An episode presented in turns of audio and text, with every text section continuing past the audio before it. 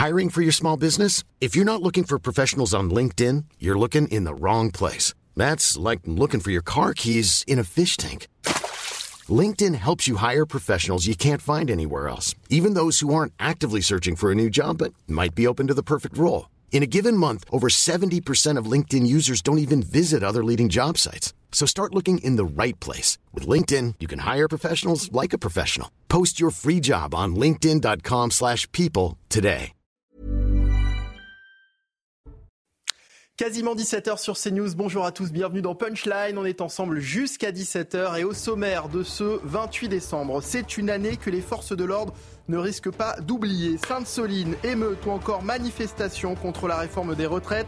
Les policiers et gendarmes ont été euh, victimes de nombreuses attaques et la situation n'est pas prête de s'arranger entre la menace terroriste et les Jeux Olympiques 2024 promet aussi son lot de difficultés pour les forces de l'ordre. Les villes moyennes désormais touchées par l'ultra-violence. Un jeune de 16 ans de nationalité turque a été tué à l'arme blanche lundi dernier. Hébergé dans un foyer du département, la victime s'est effondrée après avoir reçu deux coups de couteau dans le dos. Plusieurs suspects, tous des mineurs isolés pakistanais, ont été placés en garde à vue et encore plus inquiétant, il semblerait que ces violences soient habituelles désormais dans ce quartier. Et puis la France est l'un des pays les plus laxistes d'Europe en termes d'immigration. C'est la conclusion faite par Didier Léchy, directeur de l'Office français de l'immigration dans une tribune dans Le Monde. Selon lui, même si le Conseil constitutionnel validait toute la loi du gouvernement, le pays resterait bien plus ouvert que les autres. Analyse et débat dans un instant avec mes invités. Mes invités, je vous les présente justement, juste le temps de retrouver Mathieu Deves pour le rappel des titres de l'actualité. Mathieu, c'est à vous. Le père de famille, soupçonné d'avoir tué sa femme et ses quatre enfants à Meaux, a reconnu les faits. L'homme de 33 ans dit avoir entendu des voix qui lui demandaient de faire du mal. D'après les résultats des autopsies, la mère et ses filles ont été victimes d'une dizaine de coups de couteau chacune. Les garçons sont morts après avoir été noyés. Le procureur a requis son placement en détention provisoire. L'enseigne Habitat a été placée en liquidation judiciaire, une décision prise en raison de ses graves difficultés financières, ce qui scelle le sort d'une enseigne qui a démocratisé le design pendant des décennies. Habitat France emploie 315 salariés dans ses 25 magasins pour un chiffre d'affaires de 65 millions d'euros l'année dernière. Enfin, il n'y aura pas d'huîtres issues du bassin d'Arcachon lors de vos repas du Nouvel An. D'ordinaire, elles agrémentent les tables des fêtes de fin d'année. Mais la préfecture de Gironde a interdit jusqu'à nouvel ordre la pêche, la récolte et la commercialisation en vue de la consommation de l'ensemble des coquillages du bassin d'Arcachon après des cas d'intoxication alimentaire. Merci Mathieu. Et à tout à l'heure, Pascal Bito-Panelli est avec nous cet après-midi. Bonjour, expert en, sécurité. Gilles Meyaili, directeur de la publication Revue euh, Conflit. Joseph Touvenel, directeur de la rédaction de Capital Social. Naïma Mfadel, essayiste, chargé de mission politique de la ville. Bonjour euh, Naïma. Bonjour également à Axel Ronde, porte-parole du syndicat CFTC euh, Police. Et puis Franck Tapiro est avec nous également. Bonjour, Franck. Publicitaire. On va parler donc de cette année que les forces euh, de police ne risque pas euh, d'oublier. Sainte-Soline, émeute ou encore manifestation contre la réforme des retraites. Les policiers et gendarmes ont été euh, très exposés cette année. Retour sur une année difficile avec Mathilde Couvillier-Flornois et Audrey Berthaud. L'année 2023 a été particulièrement rude pour les forces de l'ordre. Entre les manifestations contre la réforme des retraites, celles à Sainte-Soline ou encore les émeutes de cet été, des violences qui ont entraîné des dispositifs inédits Premier exemple, le 1er mai, près de 12 000 policiers et gendarmes ont été déployés partout en France, dont 5 000 à Paris. Plus de 400 membres des forces de l'ordre ont été blessés ce jour-là, selon le ministre de l'Intérieur. On a eu une, addition de manifestations avec euh, des groupes, notamment l'extrême gauche, des groupes puscules plutôt euh, Black Bloc, euh, Antifa, etc., venus non pas pour exprimer un mécontentement social, mais pour brûler pour semer le chaos, pour tuer du flic, n'ayons pas peur. Plus tard, fin mars, lors des nombreuses manifestations contre le projet de bassine à Sainte-Soline, les gendarmes aussi étaient en première ligne. 47 d'entre eux ont été blessés selon le procureur de la République de Niort. Ça fait bientôt 40 ans que je suis euh, gendarme. Je, n'ai pas souvent vu un tel niveau, une telle concentration de ce niveau de violence-là. Ensuite, fin juin, les émeutes qui ont touché grandes et moyennes villes ont également été un marqueur frappant pour les forces de l'ordre cette année. Des émeutes bien plus violentes que celles de 2005 selon un syndicat de police. Au 31 octobre 2023, la police nationale a enregistré 10 762 policiers blessés, dont près de 4 000 à la suite de violences volontaires. Neuf d'entre eux ont perdu la vie en service, dont trois lors d'une opération de police. Au 31 octobre 2023, je reprends ces chiffres. Hein. La police nationale a enregistré 10 762 policiers blessés, dont près de 4 000 à la suite de violences volontaires. Neuf d'entre eux ont perdu la vie euh, euh, en service. Euh, Axel, Ronde, il semblerait qu'en 2023, on s'attaque à la police de façon beaucoup plus décomplexée. Totalement. Hein. On, voit très bien sur ces chiffres hein, qui sont une catastrophe. tous ces blessés, tous ces collègues blessés dans leur chair, parce qu'on ne parle pas des suites, mais il y en a certains qui sont handicapés, et ça, ça, pose énormément de problèmes à cela. Et on voit bien que finalement, les, les personnes qui nous attaquent je pense qu'ils ne risquent absolument rien. Donc euh, c'est ça la, difficulté, hein, c'est qu'on se retrouve avec des, personnes hein, qui n'ont plus peur de la police, mais qui n'ont plus peur finalement des conséquences judiciaires qui, euh, qui vont, qui va y avoir quand on les interpelle. Donc ça, nous, ça nous alerte parce que euh, c'est de plus en plus difficile hein, de, faire ce métier dans ces conditions qui sont pour nous extrêmement dégradées. Dans quel état d'esprit êtes-vous aujourd'hui Dans quel état d'esprit sont vos collègues? Mais on est un petit peu fataliste, mais aussi on est combatif parce que euh, on aime notre profession, on aime notre métier et on veut euh, finalement, on sait très bien que si on n'avait pas ramené l'ordre lors des émeutes, euh, ça aurait été une catastrophe. Hein. Nous avons été présents, nous avons répondu présents malgré les risques, hein, malgré les nombreux, les nombreux fonctionnaires de police blessés. Nous avons fait face et nous ferons face encore une fois même si c'est vrai, certains d'entre nous sont un petit peu désabusés, certains d'entre nous quittent la profession, soit euh, par euh, en changeant d'orientation, soit en se suicidant aussi, parce que malheureusement, beaucoup de policiers se suicident, parce qu'ils ont un ras-le-bol, un mal-être, mm. et c'est vrai que ça devient compliqué. Mais on a la foi encore, beaucoup de policiers, la majeure partie des policiers ont la foi et vont continuer euh, malgré l'ambiance dégradée dans notre pays. Alors juste avant de vous donner la parole à Franck, Tapiro, parce que je vois que ça vous fait euh, réagir, je voudrais qu'on écoute Frédéric Pechnard, euh, directeur général de la police nationale. Il était euh, l'invité de la grande interview du Hanouzaï ce matin sur CNews. Il est revenu justement sur cette sursollicitation des, des forces de l'ordre. Écoutez. La situation est effectivement assez inquiétante. On le voit d'ailleurs, on a énormément de blessés, des morts, des suicides. Euh, euh, on a également beaucoup de démissions de la police et de la gendarmerie, ce qui n'est pas du tout un bon signe. Et il est vrai que cette année a été très dure pour les policiers. Elle le sera l'année prochaine, parce qu'avec notamment l'absence de vacances pendant les Jeux Olympiques. Mais Rappelons que depuis quelques années, les policiers et les gendarmes ont été sursollicités. On a eu euh, les attentats de 2015-2016, on a eu les gilets jaunes qui ont été une crise sociale majeure. Moi, j'avais jamais vécu quelque chose qui ressemblait à ça, euh, par les violences, bien sûr, et les violences contre les forces de l'ordre, mais également par la longueur de de la crise. Donc ça fait plusieurs années que la police est, est sursollicitée. 2023 a été très dur. Et effectivement, il y a un moment où il faut incontestablement les encourager et les, citer plutôt que de leur cracher dessus comme fait LFI. Franck Tapiro, votre réaction? Ça fait quand même plus d'une dizaine d'années que nous vivons dans une société de violence. Hmm. On essaie toujours de dénoncer.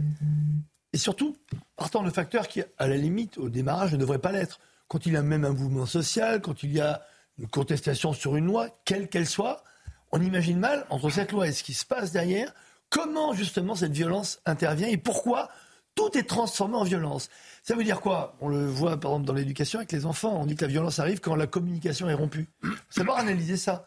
Est-ce que nous sommes entrés aussi dans une société où la communication est rompue? Donc, la violence n'est que la seule réponse. Et derrière cela, moi je le dis, je le rappelle à chaque fois, les policiers sont le premier rempart citoyen, hmm. le premier rempart de la République. S'attaquer à ce premier rempart, comme le font bien avant les émeutiers, la France indigne, que je n'arrive pas à dire leur vrai nom, c'est un scandale, puisqu'on parle de gens qui ont été élus à l'Assemblée nationale et qui ont un slogan très simple. Comme sur les paquets de cigarettes, la police tue. Quand on ose inventer un slogan pareil, quand on ose assumer en République qu'un parti dit républicain est une posture anti-républicaine, alors à ce moment-là, il faut que chacun se regarde dans les yeux. Ça fait des années, et sur la, haine des juifs, et sur la haine de la police, que la France indigne, c'est dans leur nom, dans leur nom euh, que je leur donne, indigne, montre à quel point ils n'ont rien à faire justement à l'Assemblée nationale. Ce sont eux qui allument des feux et eux qui entretiennent ce feu en jetant de l'huile, à la fois sur les juifs, à la fois sur les policiers. Et encore une fois, je le dis, bien entendu, si vous êtes en bout de chaîne, ce sont des gens qui sont peu payés, qui travaillent non-stop, qui ont des heures supplémentaires, je pense, à rallonge. je ne sais même pas si elles sont toutes payées, si on, fait cas de cela. La formation est très compliquée. On ne donne pas envie, justement, euh, aux gens envie de devenir des policiers. Alors, quel métier magnifique Que serait la société française sans les policiers? Ils s'en vont ou ils se suicident. Vous imaginez aujourd'hui, quand on regarde les plus et les moins, euh, J'aimerais bien savoir ce qu'il y a en plus, à part le devoir républicain et ce devoir citoyen. Donc, c'est un devoir de tous, les, de tous les Français de se lever, de dire stop à un moment, de dire stop à cette France indigne. Moi, je suis vraiment pour l'exclusion de la France indigne de l'Assemblée nationale depuis longtemps. Et surtout depuis ces dernières semaines où ils ont cumulé à la haine des juifs la haine des flics. Donc cela, à un moment, ou alors on n'est pas républicain. Pour moi, l'attitude républicaine, c'est de ne pas laisser la place à des anti-républicains. Parce que, in fine, en tapant sur les flics, ils tapent sur tous les citoyens. En août dernier, un sondage euh, IFOP pour le JDD indiquait que seulement un Français sur deux ressentait de la, confiance à l'égard de, la police. Seulement un Français ah sur deux. D'où vient ce manque de, reconnaissance des Français vis-à-vis de la police, selon vous, Gilles Miaeli Alors, je pense qu'il y a euh, plusieurs euh, phénomènes de fond qui créent cette crise dont nous sommes témoins aujourd'hui. Tout d'abord, notre régime, la Ve République, n'arrive pas à générer suffisamment de légitimité.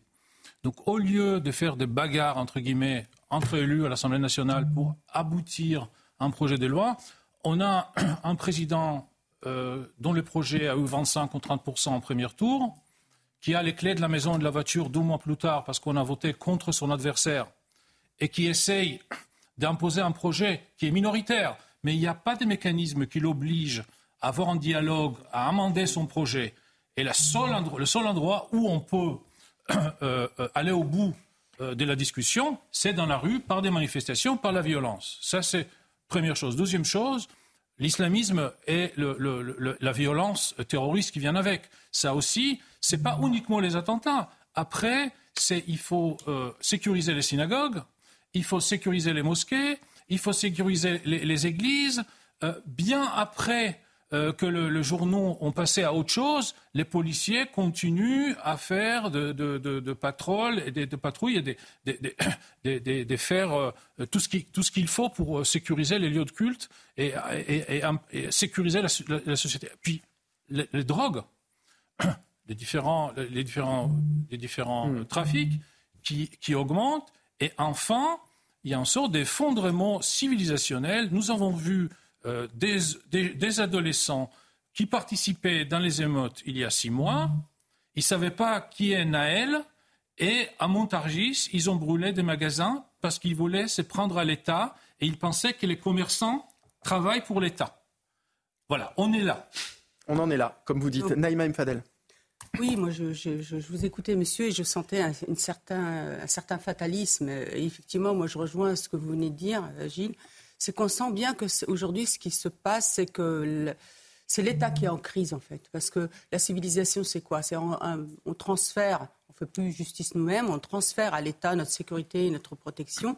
Et l'État est garant de notre sécurité et protection, notamment aussi de rendre justice aux, victimes. Et le bras armé, si je peux me permettre cette expression, c'est nos forces de l'ordre qui sont là pour incarner l'État et pour qu'on leur obéisse. Parce que quand on leur obéit, on obéit aussi à l'État. Donc à un moment, quand on leur obéit plus, quand on, on, on cherche la confrontation, quand on cherche la société du chaos et qu'on va pour s'attaquer aux policiers, pour les agresser, pour jusqu'à même les tuer, ça veut dire que l'État est en crise. Et quand des, des représentants de la nation qui sont élus se permettent de tenir des slogans comme ce slogan-là, la police tue, contre donc l'état de droit et qu'on puisse rien faire, ça veut dire qu'aujourd'hui, on a une espèce de, de, de, de, fatalisme et de banalisation qui s'est installée. C'est extrêmement inquiétant parce qu'aujourd'hui, ce qu'on se rend compte, c'est qu'effectivement, nos policiers n'en peuvent plus n'en peuvent plus. On a vu aussi avec les, les, émeutes, avec à chaque fois hein, toutes les manifestations, euh, oui, et puis surtout aussi le laxisme dont, euh, dont, la justice a fait preuve envers euh, les, hmm. les, les, voyous, les délinquants et l'ultra-gauche notamment, en toujours s'interrogeant sur les fameuses preuves. Axel Ronde, on évoquait tout à l'heure ce manque de reconnaissance qu'il y a vis-à-vis de, de la police. Peu de reconnaissance, mais à côté de ça, on vous en demande toujours plus. Alors, on nous en demande beaucoup plus, mais euh, euh, la population, quand même, nous soutient. Hein, à 60, ah, entre 70 et 77 hein, Ça dépend des, des, Évidemment. Mais, un Français sur deux déclare, euh, c'est un sondage de, cet été, déclare qu'il n'a pas confiance en la police. Ce police, et puis souvent, c'est mélangé avec la, justice. Hein, tout dépend comment ça a été mmh. mis en place. Mais en général, les, les, gens nous demandent, même dans, dans les zones de non-droit, comme on peut les définir, nous demandent justement euh, plus de police. Hein. Euh, hmm. euh, dans certains quartiers, les, les, premiers finalement à subir la délinquance, ce sont eux, hein. ce sont ces, ces personnes qui, sont, qui sont pris en otage par une minorité d'individus qui font régner la terreur dans certains quartiers. C'est eux qui voient leurs véhicules brûlés, dégradés, et c'est ces personnes qui nous demandent finalement de venir devenir toujours plus nombreux pour les sécuriser. C'est eux qui ont un réel besoin de sécurité et malheureusement, on le voit bien, euh, on est quand même décrié par certains partis politiques. Ça, c'est dommage parce que même en manifestation, hein, quand on appelle euh, finalement à suicidez-vous ou tout le monde déteste la police, ça, ça nous fait, euh, ça nous atteint parce que on, a pour nous, on fait notre travail convenablement. On est là pour protéger et être garant des institutions et de la République. C'est ça qu'on n'arrive pas à comprendre, c'est que nous sommes là pour la préservation de la République. Nous sommes profondément républicains. Joseph Tunnel. Cette confiance dans la police, en fait, le chiffre peut être surprenant, mais je crois qu'il faut bien l'interpréter. Il y a une confiance massive pour les policiers de terrain. Ceux qu'on voit, ceux qui nous défendent, ceux qui nous sécurisent. Par contre, cette confiance, elle diminue plus on monte dans la hiérarchie. Et en fait, quand on pose la question avez-vous confiance dans la police, on peut la traduire mon policier de quartier ou le ministre gère la police qui La justice, Joseph. Parce que Alors, il y a la justice derrière, tu as raison. Mais ça, c'est le premier élément. Donc attention, même les policiers eux-mêmes nous disent j'ai du mal à avoir confiance dans ma hiérarchie. On voit aussi comment les chiffres peuvent être un peu trafiqués par la hiérarchie. Ça, c'est le premier point. Deuxième point, attention à ce qu'on fait là. Depuis tout à l'heure, on a l'impression que manifestation égale violence. Si je prends les retraites, des centaines de milliers de personnes dans la rue, pour des centaines de milliers de personnes, aucune violence. Par contre, une minorité agissante fait de la violence. Elle fait ce que font euh, les révolutionnaires depuis longtemps, provocation, répression, victimisation. C'est une petite minorité, d'extrême gauche soutenue, ça a été dû. Mais qui fait du bruit. Mais qui fait du bruit, et qui en fait de plus en plus. Absolument. Comment se fait-il alors, si c'est une petite minorité comme celle-là, que le politique n'arrive pas à la neutraliser? Quelquefois, on peut se demander si le politique n'a pas besoin d'une minorité agissante pour faire passer sa politique. Alors pour revenir à, cette année 2023 compliquée, Pascal euh, Vito Panelli, on, peut s'attendre à ce que 2024 le soit aussi, peut-être même plus, entre la menace terroriste hein, qui persiste et la sécurisation des, Jeux Olympiques. Donc vous l'avez dit, hein, je ne vais pas tout reprendre, effectivement, euh, une année 2023 avec des marqueurs frappants euh, un empilement de missions, une surexposition des policiers et des gendarmes et quelque part de notre bouclier protecteur national, euh, avec des choses qui, bien sûr, dans la violence et dans la provocation, vont beaucoup trop loin. Un surcroît de travail et une baisse du nombre de congés. Donc, on est face à une année 2024 euh, qui va être tendue, parce qu'avec des défis qui sont tout à fait extraordinaires, comme euh, la sécurité des Jeux olympiques, cette menace terroriste qui est toujours très tendue, très présente. Donc, et sais bien qu'on ait pu entendre tout à l'heure Axel qui disait que malgré les difficultés, les policiers, heureusement, les gendarmes ne baissent pas les bras, sont toujours sur tous les fronts. Euh, ça va être une année qui sera difficile, sur laquelle et pendant laquelle il faudra déployer beaucoup, beaucoup d'effectifs pour arriver à garder l'équilibre de, sécurité publique. Donc un, défi énorme hmm. euh, que l'on peut mener, mais qui peut bien sûr légitimement euh, inquiéter euh, nos amis qui sont sur le terrain jour et nuit. Les villes moyennes désormais touchées par l'ultra-violence. Un jeune homme de 16 ans de nationalité turque a été tué à l'arme blanche lundi dernier, hébergé dans un foyer du département. La victime s'est effondrée après avoir reçu deux coups de couteau dans le dos. Plusieurs suspects, tous des mineurs isolés pakistanais, ont été placés en, garde à vue. Écoutez d'abord la réaction des riverains interrogés sur place. Pour moi, Limoges, ça devient un petit peu euh, une ville euh, où euh, il se passe n'importe quoi. Ça commence à craindre, même pour mon fils, j'ai peur. Quand il sort, j'ai peur. C'est malheureux et ça fait peur. Ça fait peur parce que ben, moi, je prends mon bus en fait tous les soirs ici. donc en fait, je me dis, ça aurait pu être moi en fait. Ça aurait pu être moi, donc, donc ouais, c'est assez grave et ça fait quand même peur. Vous avez entendu encore plus inquiétant, il semblerait que, ces violences soient habituelles dans ce quartier à Limoges. Limoges, une ville qui, il y a encore euh, une quinzaine d'années, était plutôt réputée pour, son calme. Euh, Axel Ronde, comment est-ce que vous expliquez ça? Ben en fait, je pense que les politiques se sont fait avoir par certaines associations qui leur ont fait croire que en, laissant une délinquance dans certaines zones, ça les favorisait, si vous voulez. Donc on a décentralisé, si vous voulez, les familles à problème en province en pensant que ça allait s'améliorer puisque c'était tout un ensemble euh, dans, les banlieues qui, soi-disant, ne leur plaisait pas. Sauf qu'on se rend compte que finalement, un, il y a un manque d'effectifs cruel dans province. Donc là, le ministère de l'Intérieur est en train de, mettre en place un nouveau plan au niveau des effectifs. Hein. On est en train de faire une nouvelle répartition. On le voit bien, le ministre M. Darmanin est en train de mettre ça en place hein, en, en, changeant un petit peu tout cela. Mais on se retrouve donc avec des individus euh, qui sont de plus en plus violents en plus et qui viennent dans des zones où il y a moins en moins de policiers. Donc là, actuellement, ça pose des problèmes sur ces zones et on voit bien que la délinquance explose sur ces zones parce qu'il y a un manque d'effectifs cruel. Ça, c'est indéniable. Joseph Touvenel, vous avez entendu la, détresse hein, des personnes euh, euh, interrogées qui disent qu'ils ont peur lorsqu'ils se promènent dans, dans la rue. Pourquoi est-ce que j'ai l'impression que ces personnes qui ont connu leur ville avant et qui vivent aujourd'hui ben, elles, ne sont pas entendues euh, aujourd'hui par. Vous avez raison. Limoges, il y a 15 ou 20 ans, on considérait que c'était une ville endormie, où il, se se passait rien. il y en a plein des villes comme ça. Euh, aujourd'hui. Aujourd'hui. Et, et, que voit-on aujourd'hui? Qu'est-ce qui s'est passé sur ce cas d'espèce? Cinq mineurs isolés, alors mineurs ou pas mineurs, j'en sais rien, mais isolés. officiellement cinq mineurs isolés, c'est-à-dire qu'on laisse des gens à la rue, ils sont SDF. Euh, les associations dont il était question immigrationnistes disent venez, venez, venez, venez rentrer. Mais comment voulez-vous que des jeunes qui ont sans doute vécu des choses difficiles, qui viennent d'une société qui est quand même violente, la société pakistanaise est une société très violente, qui sont laissés livrer eux-mêmes à la rue, on va automatiquement à des drames. Euh, ça ne veut pas dire que tous vont être délinquants, mais ça veut dire qu'on laisse un terreau pour la délinquance, pour la violence parce qu'on ne s'en occupe pas. Et s'en occuper, ça demande de très gros moyens. Il y a les moyens de police, mais enfin, les mineurs isolés, euh, normalement, on a un engagement pour s'en occuper, mais on n'a pas les moyens. Les départements n'en peuvent plus, ils ne peuvent pas.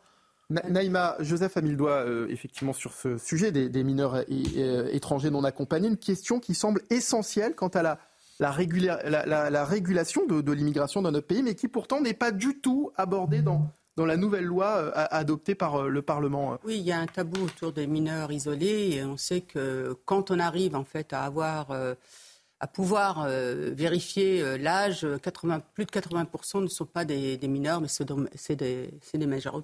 Aujourd'hui, les départements s'occupent des, des, mineurs. Ils sont répartis en fait par département, et c'est au département de s'en occuper. Ils s'en occupent, ils sont logés et nourris, mais ils sont dans la journée livrés, euh, si on peut dire, à eux-mêmes, parce que déjà nous, dans le cadre de l'aide sociale à l'enfance, on est en incapacité de s'occuper des gens des enfants français qui sont souvent placés dès leur petite enfance et on n'a pas assez, en fait, tout simplement, euh, de moyens humains euh, et matériels. Les centres d'hébergement sont, bah, ne sont plus en capacité d'accueillir, donc souvent, par exemple, ils sont mis dans des, dans des hôtels et il faut savoir qu'ils sont répartis par nationalité. Parce que déjà à la base, quand ils arrivent dans notre pays, il y a déjà des problèmes, des de conflits euh, interethniques. Donc c'est ça aussi la réalité. De comment on fait en, important, enfin en accueillant des, jeunes euh, comme ça, on va pouvoir les gérer, on va pouvoir les accompagner, on va pouvoir les insérer, etc. D'autant plus qu'on a, je rappelle à chaque fois, on a lutté, enfin on a voté une loi contre le séparatisme, et là on crée des mini communautés.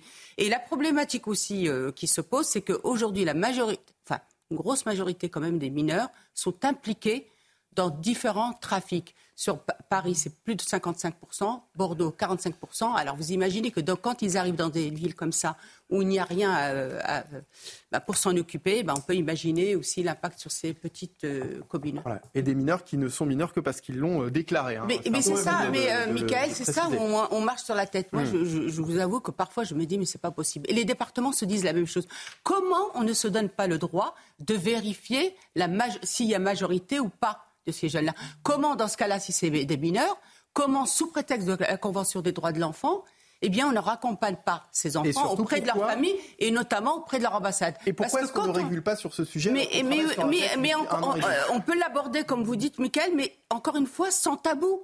On ne stigmatise pas. À un moment, c'est même un enjeu. Et souvent, je cite Didier Lesky, que vous allez certainement nous parler de lui, de sa tribune qu'il a faite.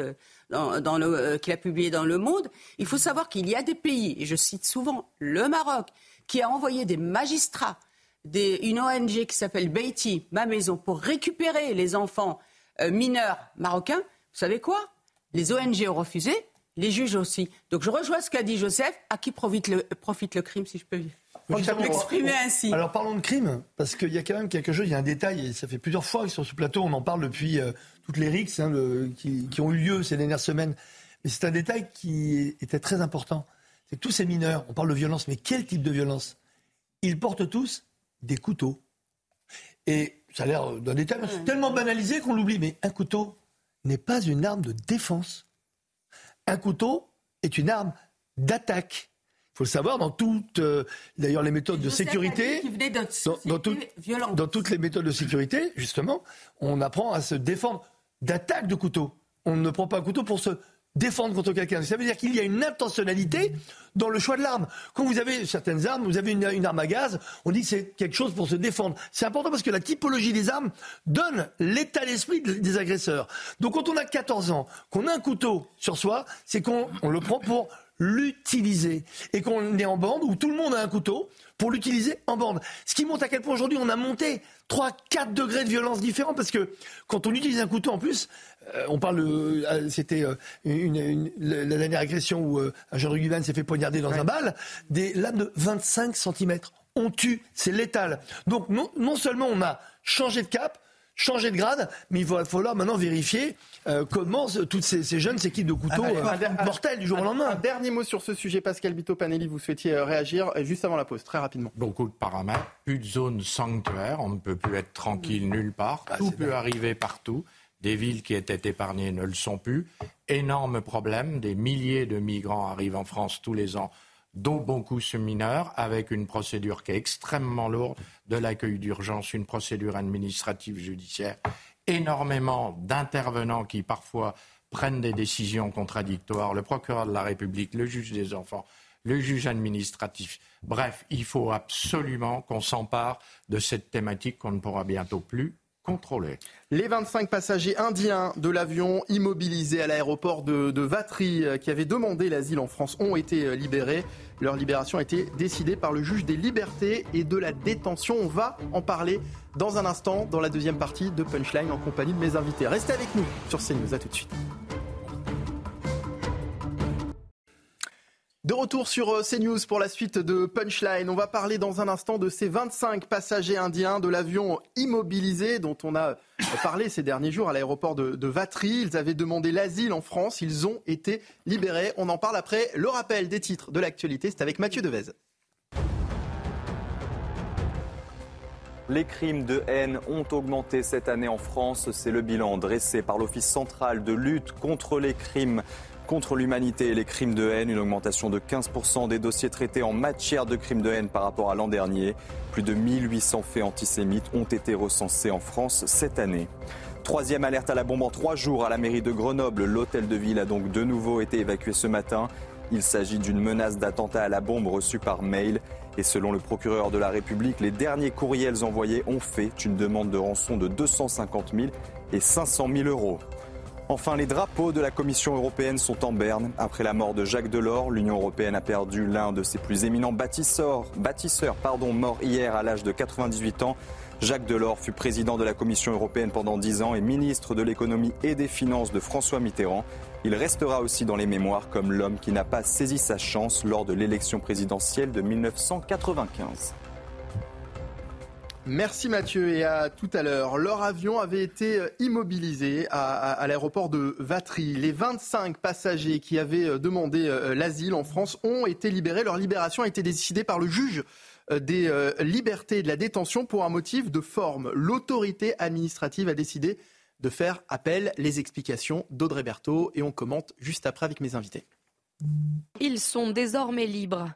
Après plusieurs jours de confinement, suite à l'arrêt du vol Dubaï-Managua par la police aux frontières, 25 passagers indiens ont été libérés ce mardi. Ces passagers avaient demandé l'asile politique en France alors que leur avion était retenu au sol pour soupçon de traite d'êtres humains.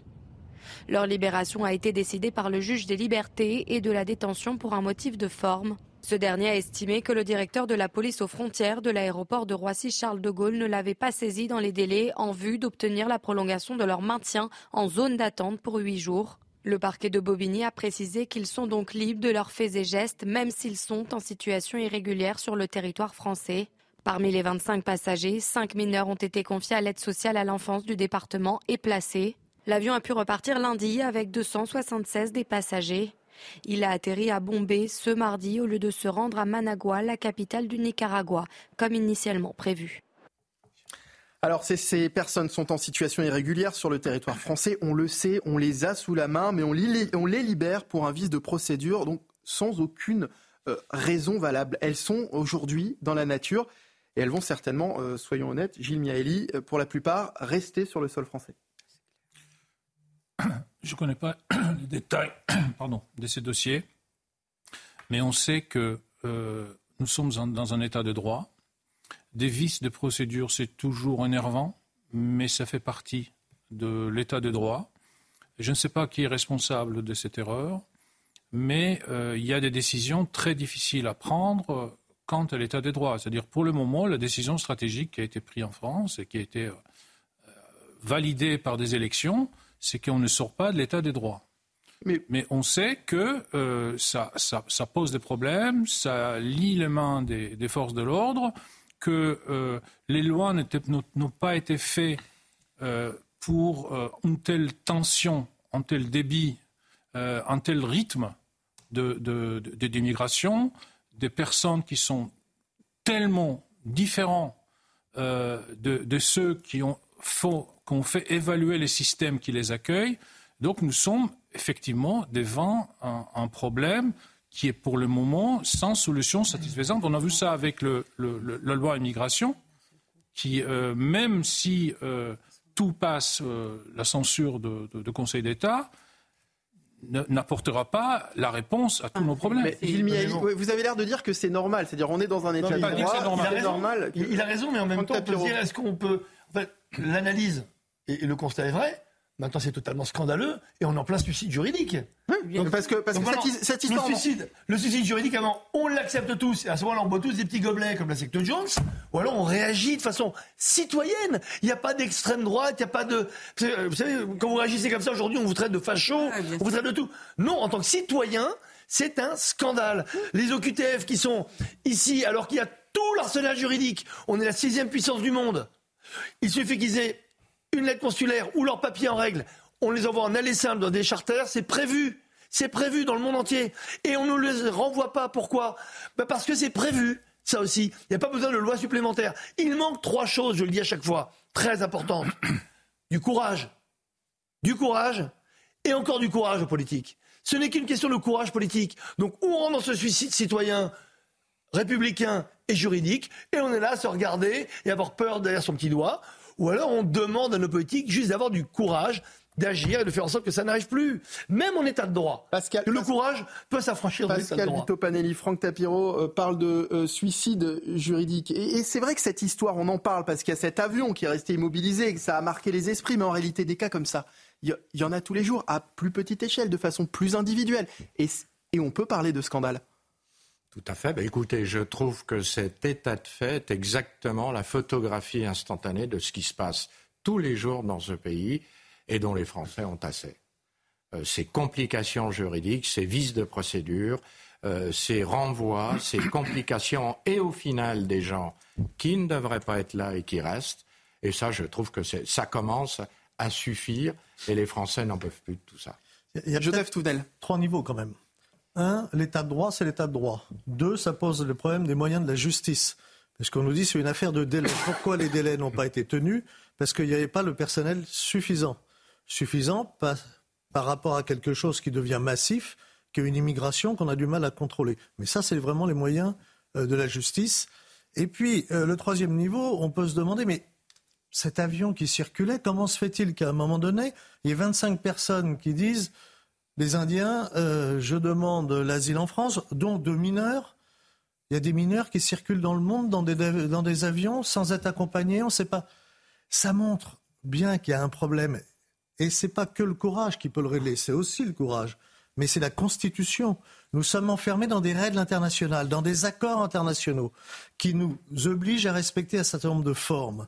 Si on veut s'en dégager, seule la Constitution peut nous le permettre. Et ça, ça demande un référendum pour un changement de la Constitution. Et là, c'est le courage des politiques qui. Ben voilà, on en revient toujours à la même chose. Ou on reste enfermé dans nos règles internationales, ou on en sort, mais seul, c'est un changement de la Constitution. Moi, j'ai une question à vous poser. La France est-elle, selon vous, plus laxiste que les autres pays d'Europe en matière d'immigration? Oui, oui, oui, oui. Tapiro, mais, bien, mais bien sûr, mais on est plus laxiste, mais surtout, on a encore. On est pour un exemple, l'accord euh, avec l'Algérie de 68.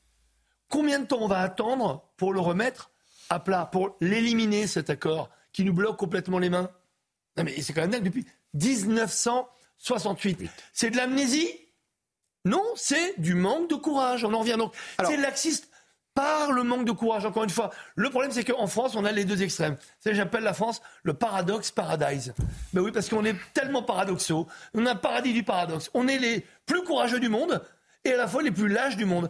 Et ben là, il faut que dans la sinusoïde, la politique tende vers euh, la symptote haute et qu'on aille vers euh, ce courage massif. Et vous verrez que tous les problèmes dont on parle tous les mmh. jours viennent de là. Alors, cette, question que je vous ai posée, Didier Leski, qui est directeur de l'Office français de l'immigration, a tenté d'y répondre dans une tribune dans Le Monde. Selon lui, même si le Conseil constitutionnel validait toute la loi du gouvernement, le pays resterait bien plus ouvert que les autres. J'aimerais qu'on poursuive le débat sur ce sujet, mais d'abord on écoute les explications de Célia, de Célia Gruyère. Si pour une partie de la classe politique, la loi immigration est trop dure, la France resterait pourtant l'un des pays européens les plus ouverts en la matière. Par exemple, le niveau de langue requis pour obtenir un titre de séjour reste plus bas qu'un bon nombre de pays de l'Union européenne. Il faut acquérir le niveau A2 en France contrairement à l'Allemagne, la Finlande ou encore les Pays-Bas qui exigent le niveau B1. Une des mesures phares, comme la régularisation des travailleurs étrangers dans les métiers en tension, permet également à la France de garder une politique d'immigration ouverte. Autre exemple, la prise en charge de la santé des sans-papiers. Comparé à l'Allemagne, l'Autriche, la Suède, le Danemark ou encore les Pays-Bas, la France propose un système quasiment unique au monde, permettant un accès aux soins beaucoup plus large. Selon Didier Lesky, directeur de l'Office français de l'immigration qui publie une tribune dans Le Monde, même si le Conseil constitutionnel valide la loi immigration, la France restera l'un des pays les plus ouverts de l'Union européenne. En témoigne notamment le domaine de l'hébergement d'urgence inconditionnel, un hébergement même pour ceux qui font l'objet d'une obligation de quitter le territoire. La France se rapproche tout de même de certains pays en durcissant notamment l'accès aux allocations familiales et le regroupement familial. Naïma Mfadel, est-ce que vous partagez ce, constat euh, Oui, je le partage, d'autant plus que moi je travaille sur ces questions depuis longtemps. C'est pour ça que je vous pose la question. Didier Leski, et mhm. puis euh, je ne sais pas si vous avez euh, lu son petit livre, parce qu'il y a eu un tome, un tome 2, si je puis dire, le grand, c'était le livre Ce grand dérangement, l'immigration en face, où effectivement il reprend toutes les mesures, il fait des comparaisons. Et effectivement, la France est extrêmement euh. La France a peu de personnes euh, qualifiées. La, machine à, intégrer est, grippée. Et effectivement, cette loi sur l'immigration, bah, écoutez, euh, ça va dans le sens de se rapprocher un peu de ce que certains pays européens, mais on est loin, loin de ça. Elle est aussi, c'est une loi qui aujourd'hui est un, je vais vous dire les choses comme je le pense, c'est un semblant de loi, parce qu'aujourd'hui, elle n'empêchera pas, absolument pas, euh, les, arrivées euh, importantes d'immigrés. Elle ne dissuadera pas. Elle permet effectivement des délais de carence, mais je vous rappellerai juste euh, que ces délais de carence pour les prestations sociales, les Français expatriés, quand ils reviennent en France, subissent aussi ce délai de, carence. Gilles Maëli, vous avez entendu ce qui était dit dans le, sujet de Célia Gruyère sur la, la, question de la langue. Elle est importante, selon vous, cette question, le fait que l'on soit moins exigeant que les autres pays sur ce critère? C'est surtout très étonnant, parce que la nation française est très particulière. C'est une nation qui s'interdit la dimension du sang contrairement aux Allemands, aux, Italiens, aux Grecs, aux autres pays européens, je ne parle pas de l'Europe de l'Est, c'est une nation qui très, très vite a choisi le droit de sol, qui a très vite choisi de s'identifier comme un projet de civilisation. C'est-à-dire, devenir français, ce n'est pas entrer dans une famille par les mariages ou par la naissance, comme c'est dans une nation euh, ethnique, mais par adhésion à un projet de civilisation, donc une culture et une langue. Mais on est, tellement loin dans cette idée que tous, ceux qui sont euh, ici sont d'ici, que tous ceux qui viennent ici ont vocation à devenir citoyens. Pourquoi pas des gens qui viennent pour travailler 3 ou 4 ans? Pourquoi pas des gens qui viennent juste pour étudier et, répartir? euh, Pourquoi euh, une préférence nationale est une aberration, considérée comme une aberration, comme une forme de racisme ou de fascisme ici?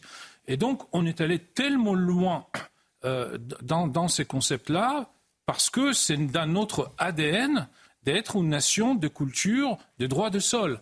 Mais on voit qu'à un moment donné, les prix à payer est tel qu'il faut, euh, se, poser des questions sur les éléments fondamentaux.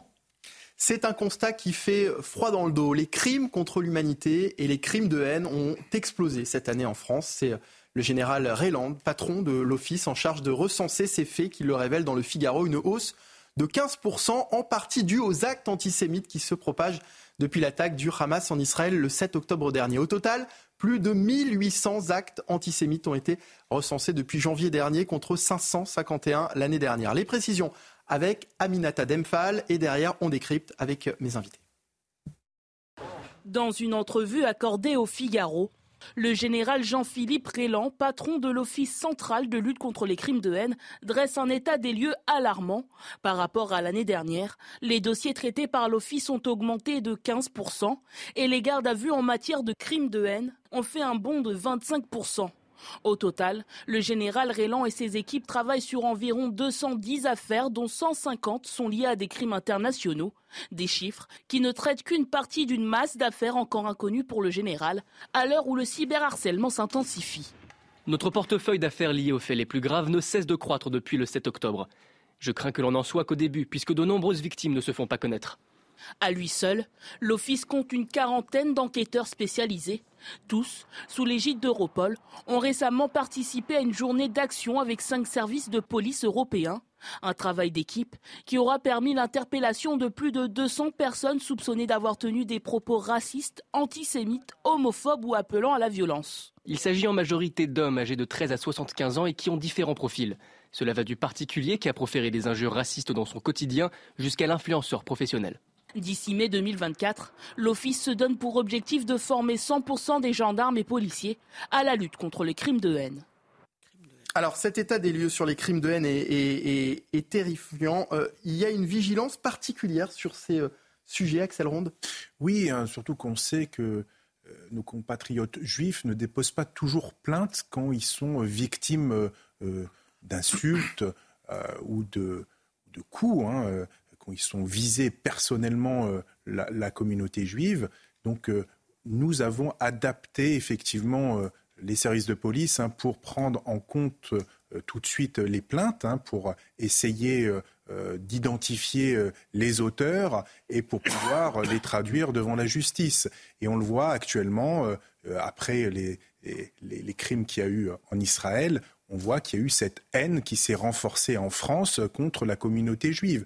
Et ça, c'est pas possible dans notre pays, dans notre état de droit, qu'actuellement, on s'en prenne à des Français parce qu'ils sont juifs. Donc euh, nous mettons euh, les moyens nécessaires hein, que ce soit des moyens dynamiques au niveau de la protection des institutions juives dans notre pays, mais aussi des unités plus particulières au niveau de la police judiciaire hein, qui vont surveiller soit les réseaux sociaux, soit sur place pour pouvoir démanteler les individus parce que souvent, euh, c'est certaines personnes qui travaillent en réseau, hein, surtout sur la haine euh, sur Internet, et on permet effectivement de pouvoir euh, démanteler ces filières, enfin ces individus, et les, et, les interpeller et les remettre à la justice. C'est ça le but.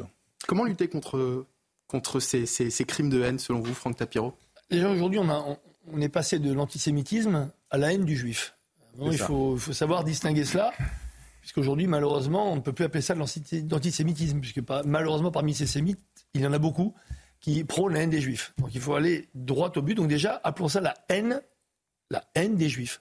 C'est terrible, mais on est en 2023 et on a l'impression d'avoir fait un bond de 80 ans en arrière. Premièrement. Deuxièmement, comment lutter Aujourd'hui, elle se situe partout. Vous avez raison de parler d'Internet et du cyberharcèlement qui est monstrueux, qui est bien organisé, qui est puissant, avec des sites comme, euh, pour pas les citer, Ouma.com, etc qui se permettent vraiment de, des choses terribles, du harcèlement, euh, et puis avec énormément de puissance. Et il y a l'espace public aussi. Il y a les médias, bien entendu, mais ici on se défend. Bien entendu, sur un plateau, déjà on est dans l'interaction, on est dans le débat.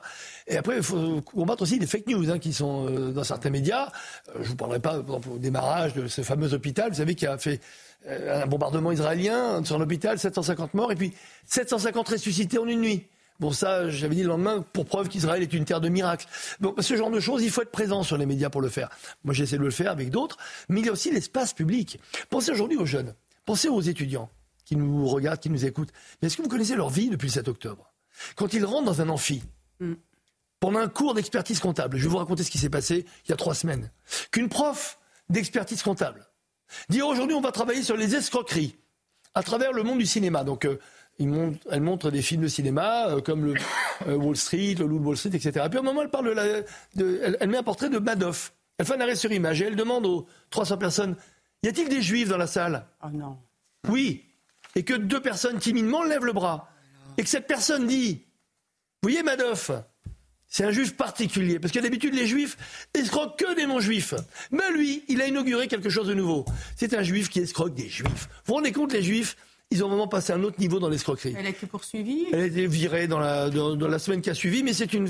On va voilà, continuer à la poursuivre parce qu'elle travaille au ministère de l'Éducation. Et elle travaille au CNRS. Donc on va poursuivre cette personne. Pour vous dire que tous les jours, moi j'ai été censuré, on l'a dit ici, à Lyon. Je devais être le grand témoin des entretiens de l'excellence à l'université de Lyon. Et euh, ça a été fait trois mois à l'avance. Et on m'a dit oui, vu les dernières positions que vous avez prises dans les médias, euh, vu que M. Karim Benzema veut vous attaquer et qu'on est à Lyon, on préfère que vous ne veniez pas. Alors j'étais le grand témoin de la journée. On a fait ici, dans le Parisien, un scandale. Mais pour vous dire qu'aujourd'hui, la violence, elle est partout dans le monde scolaire, dans le monde de l'éducation, dans le monde pédagogique, qui devrait être au contraire celui qui doit se dresser comme un rempart face à la haine. Non, aujourd'hui, quand on regarde ce qui se passe aux États-Unis, où les trois plus grandes présidentes des trois plus grandes euh, universités américaines disent que le génocide des Juifs peut se discuter en fonction du contexte.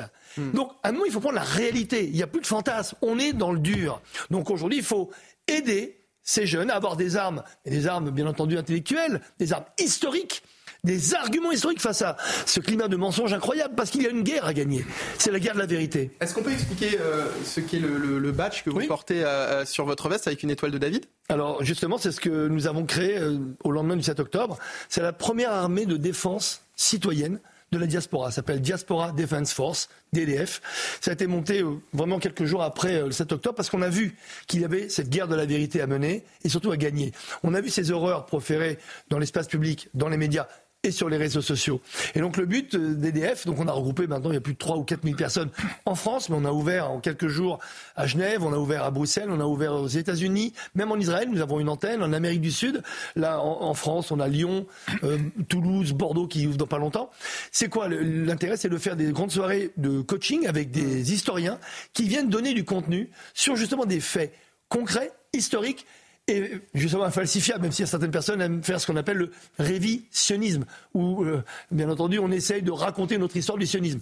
Nous, nous, avons quitté le monde de l'opinion, on a quitté le monde de l'émotion parce que ça s'est perdu. Il faut revenir au contraire sur la vérité historique. Et je peux vous dire que l'histoire joue pour nous. Hmm. Voilà pourquoi il faut jouer là-dessus. J'aimerais vous faire écouter l'appel lancé par un étudiant en droit, il s'appelle Hichem Moutaki, pour, euh, pour euh, que le 7 octobre devienne la journée mondiale contre l'antisémitisme. Il était l'invité sur notre antenne euh, de l'ordre des pros ce matin. Écoutez. Le fait que certains ne qualifient pas le Hamas comme, euh, comme une organisation terroriste euh, m'attriste personnellement. Et, et, ce qui m'attriste encore le plus, c'est que ça vise de plus en plus de jeunes, de plus en plus de personnes, qui, enfin de plus en plus d'étudiants et même de, collégiens, lycéens, qui, par manque d'information, par manque de, de, communication, de dialogue, refusent de, voir le Hamas comme une organisation terroriste. La gravité, c'est qu'aujourd'hui, il y a une minorité de, la population de confession juive qui, euh, qui malheureusement subissent des, massacres, qui ont subi des, massacres tout au long de leur histoire et euh, qui ont subi encore plus récemment, donc le 7 octobre dernier, euh, une, attaque, une attaque terroriste d'une très grande ampleur. Donc je pense que le plus important aujourd'hui, c'est de mettre le doigt sur les tragiques événements. C'est une initiative qui est clairement source d'espoir. D'abord parce qu'elle vient de la jeunesse, que lorsque les, jeunes portent euh, des projets comme ça, ça ne peut être que source d'espoir. Et vous avez raison de le préciser, Naïma, parce que, disons-le, cet étudiant fait partie de la communauté musulmane et on sait comme certains cherchent aujourd'hui à, opposer communauté juive et communauté musulmane sur ces euh, sujets. Joseph Touvenel. Oui, mais cette opposition, pas toute la communauté musulmane, mais une partie prêche la haine du juif. Ça, c'est une réalité. Et si on n'accepte pas cette réalité, on ne pourra pas mener le bon combat. Euh, là, ça, c'est une des premières réalités. Euh, la deuxième, c'est que ça passe par l'éducation dans les familles.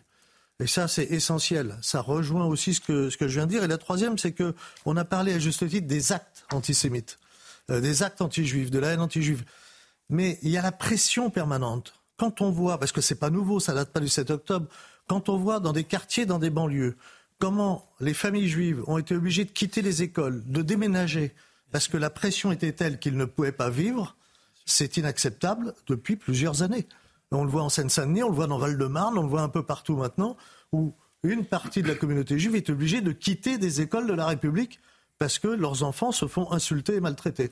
C'est carrément inacceptable. Franck? Il y a euh, vraiment un signe là-dedans très important, c'est que, on le voit, euh, d'ailleurs le, premier objet de, de l'EDF, c'est évidemment de donner du courage et rassembler euh, les diasporas, mais c'est de faire ce que ce jeune homme fait. Ça, c'est le deuxième pan, c'est quoi? C'est l'union sacrée. Hmm. Nous, on prône l'union sacrée depuis, depuis le démarrage d'ailleurs de l'EDF, c'est de dire, bien entendu, on a rassemblé d'abord la communauté, mais pour aller vers celles et ceux qui partagent nos valeurs.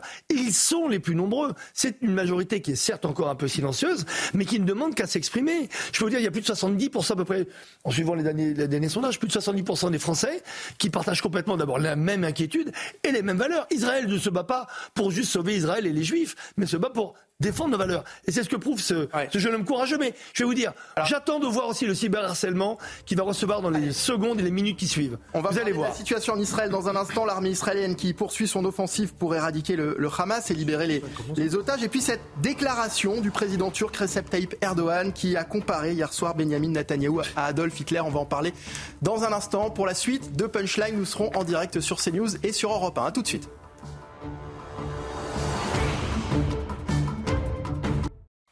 Bonsoir à tous, bienvenue dans Punchline en direct sur CNews et sur Europe 1. Les violences à leur encontre ne font qu'augmenter et pourtant certains ont tendance à l'oublier. Nos policiers sont depuis toujours notre premier rempart contre la délinquance. Ils sont en première ligne face aux violences en tout genre, à l'insécurité et même au terrorisme. Car en France, l'État ne tient plus qu'à un fil et ce fil, c'est la police. En août dernier, un sondage IFOP pour le JDD indiquait que seulement un Français sur deux ressentait de la confiance à l'égard de la police.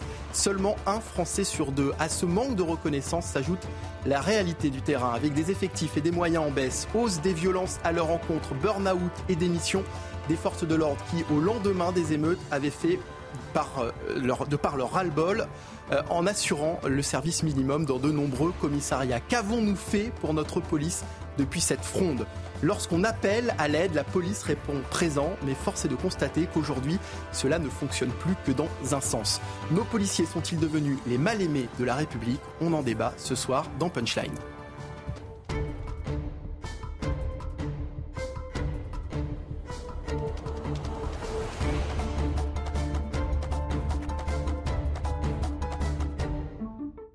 Il est 18h sur CNews et sur euh, Europe 1. Tout de suite, le rappel des titres de l'actualité. Le père de famille soupçonné d'avoir euh, tué sa femme et ses quatre enfants à mots a reconnu les faits. Il a été euh, mis en examen et écroué. L'homme de 33 ans dit avoir entendu des voix qui lui demandaient de faire du mal. D'après les résultats des autopsies, la mère et ses filles ont été victimes d'une dizaine de coups de couteau. Les garçons sont morts après avoir été noyés. Un adolescent de 16 ans est mort lors d'une rixe à Limoges. Le drame s'est produit euh, le soir de Noël. Un jeune turc a été euh, tué par arme blanche. Une information judiciaire a été ouverte à l'encontre de cinq suspects.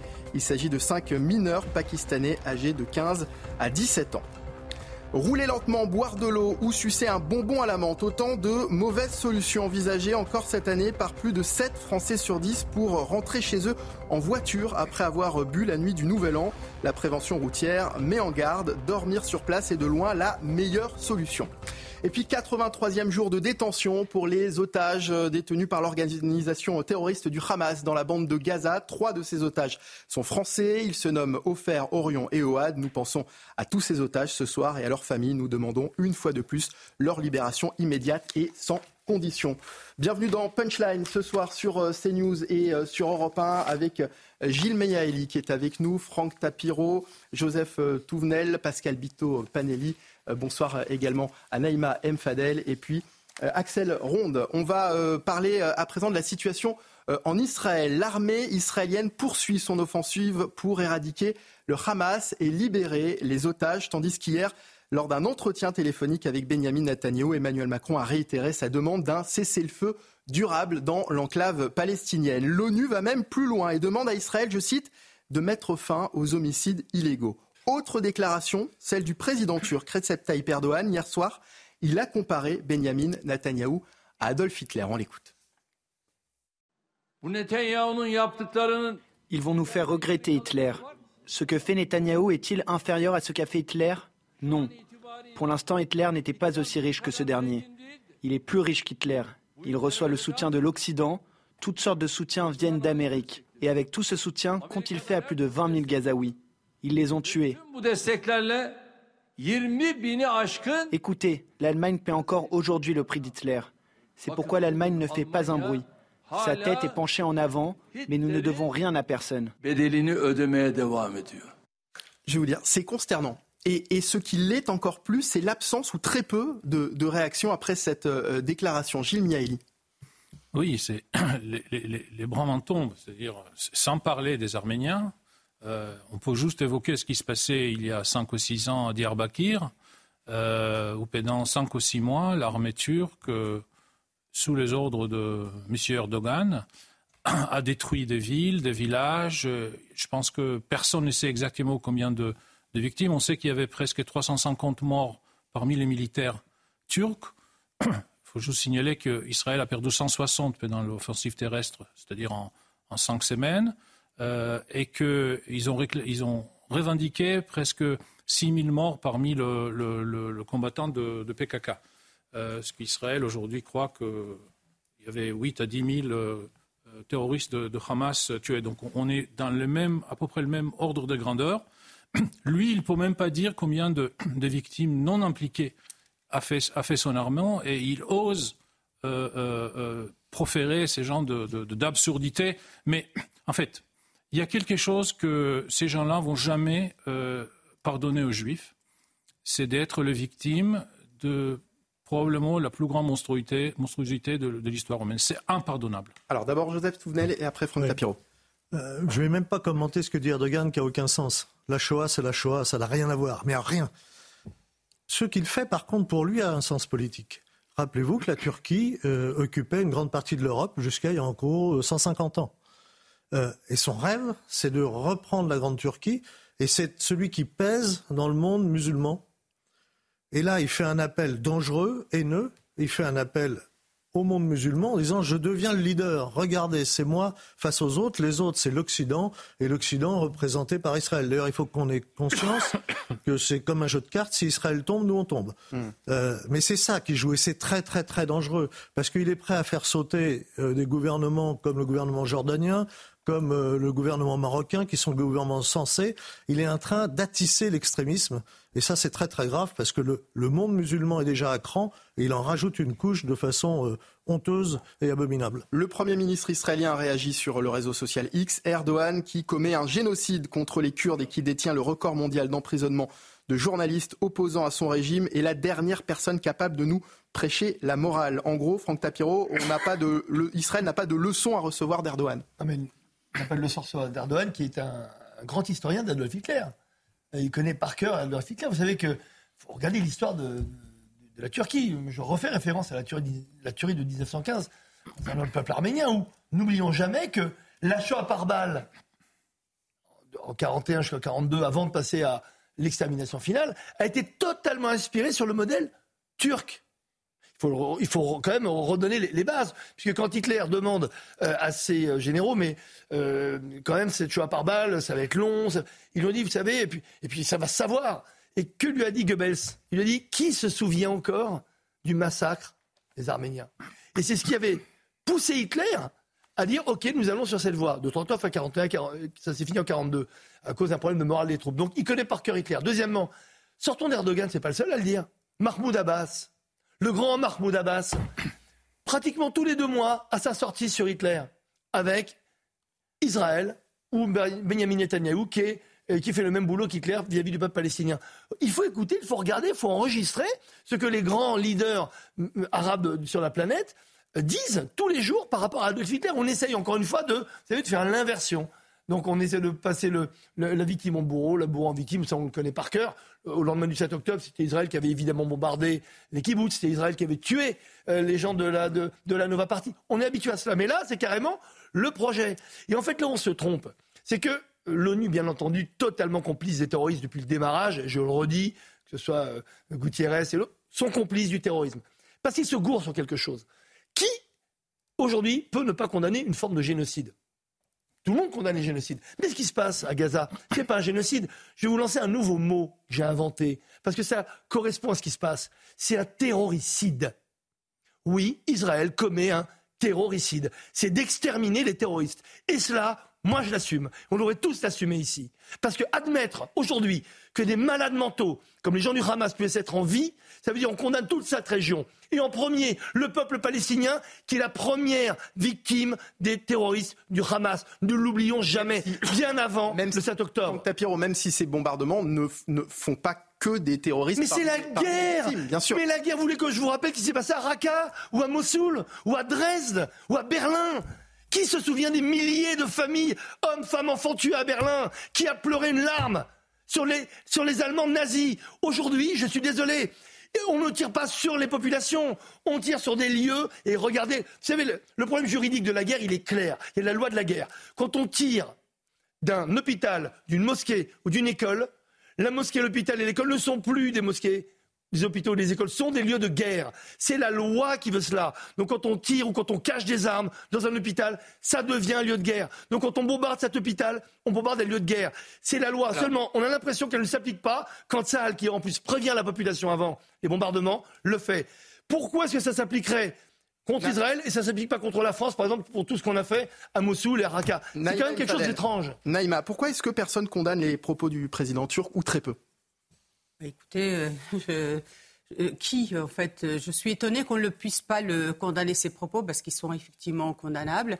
Moi, je pense que de toute façon, Erdogan est égal à lui-même parce que depuis qu'il est arrivé au pouvoir, il n'a de cesse de vouloir rétablir mm. le, le, le, comment dirais-je, l'empire ottoman. Mm. Tout simplement ça. Et effectivement, il s'adresse au peuple arabe, mais les peuples arabes, je pense que jusqu'en Algérie, l'empire ottoman, hein, parce que je, je, je, précise que le Maroc ne faisait pas partie de l'empire ottoman. Hein, donc, je, je, comme je suis d'origine marocaine, j'en suis assez, euh, assez, assez fière.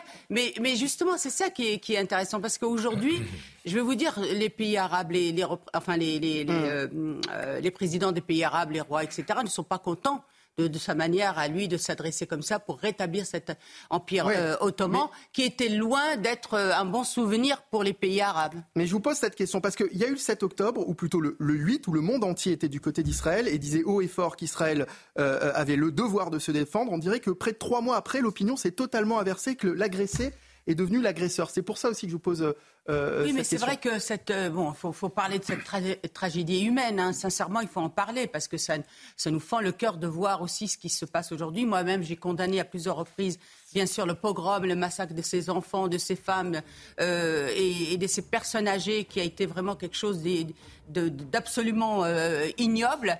Euh, et je le redis encore, hein, c'est un vrai génocide qui a été commis le 7 octobre par un groupe.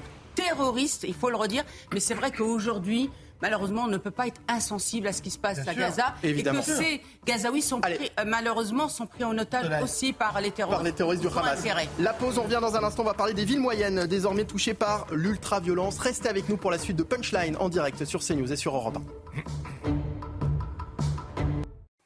La suite de Punchline en direct sur CNews et sur Europe 1 avec toujours Pascal Bito Panelli, Gilles Miaeli, Joseph Touvenel, Naïma Mfadel, Axel Ronde et Franck Tapiro. Les villes moyennes désormais touchées par l'ultraviolence. Un jeune homme de 16 ans de nationalité turque a été euh, tué à l'arme blanche lundi dernier.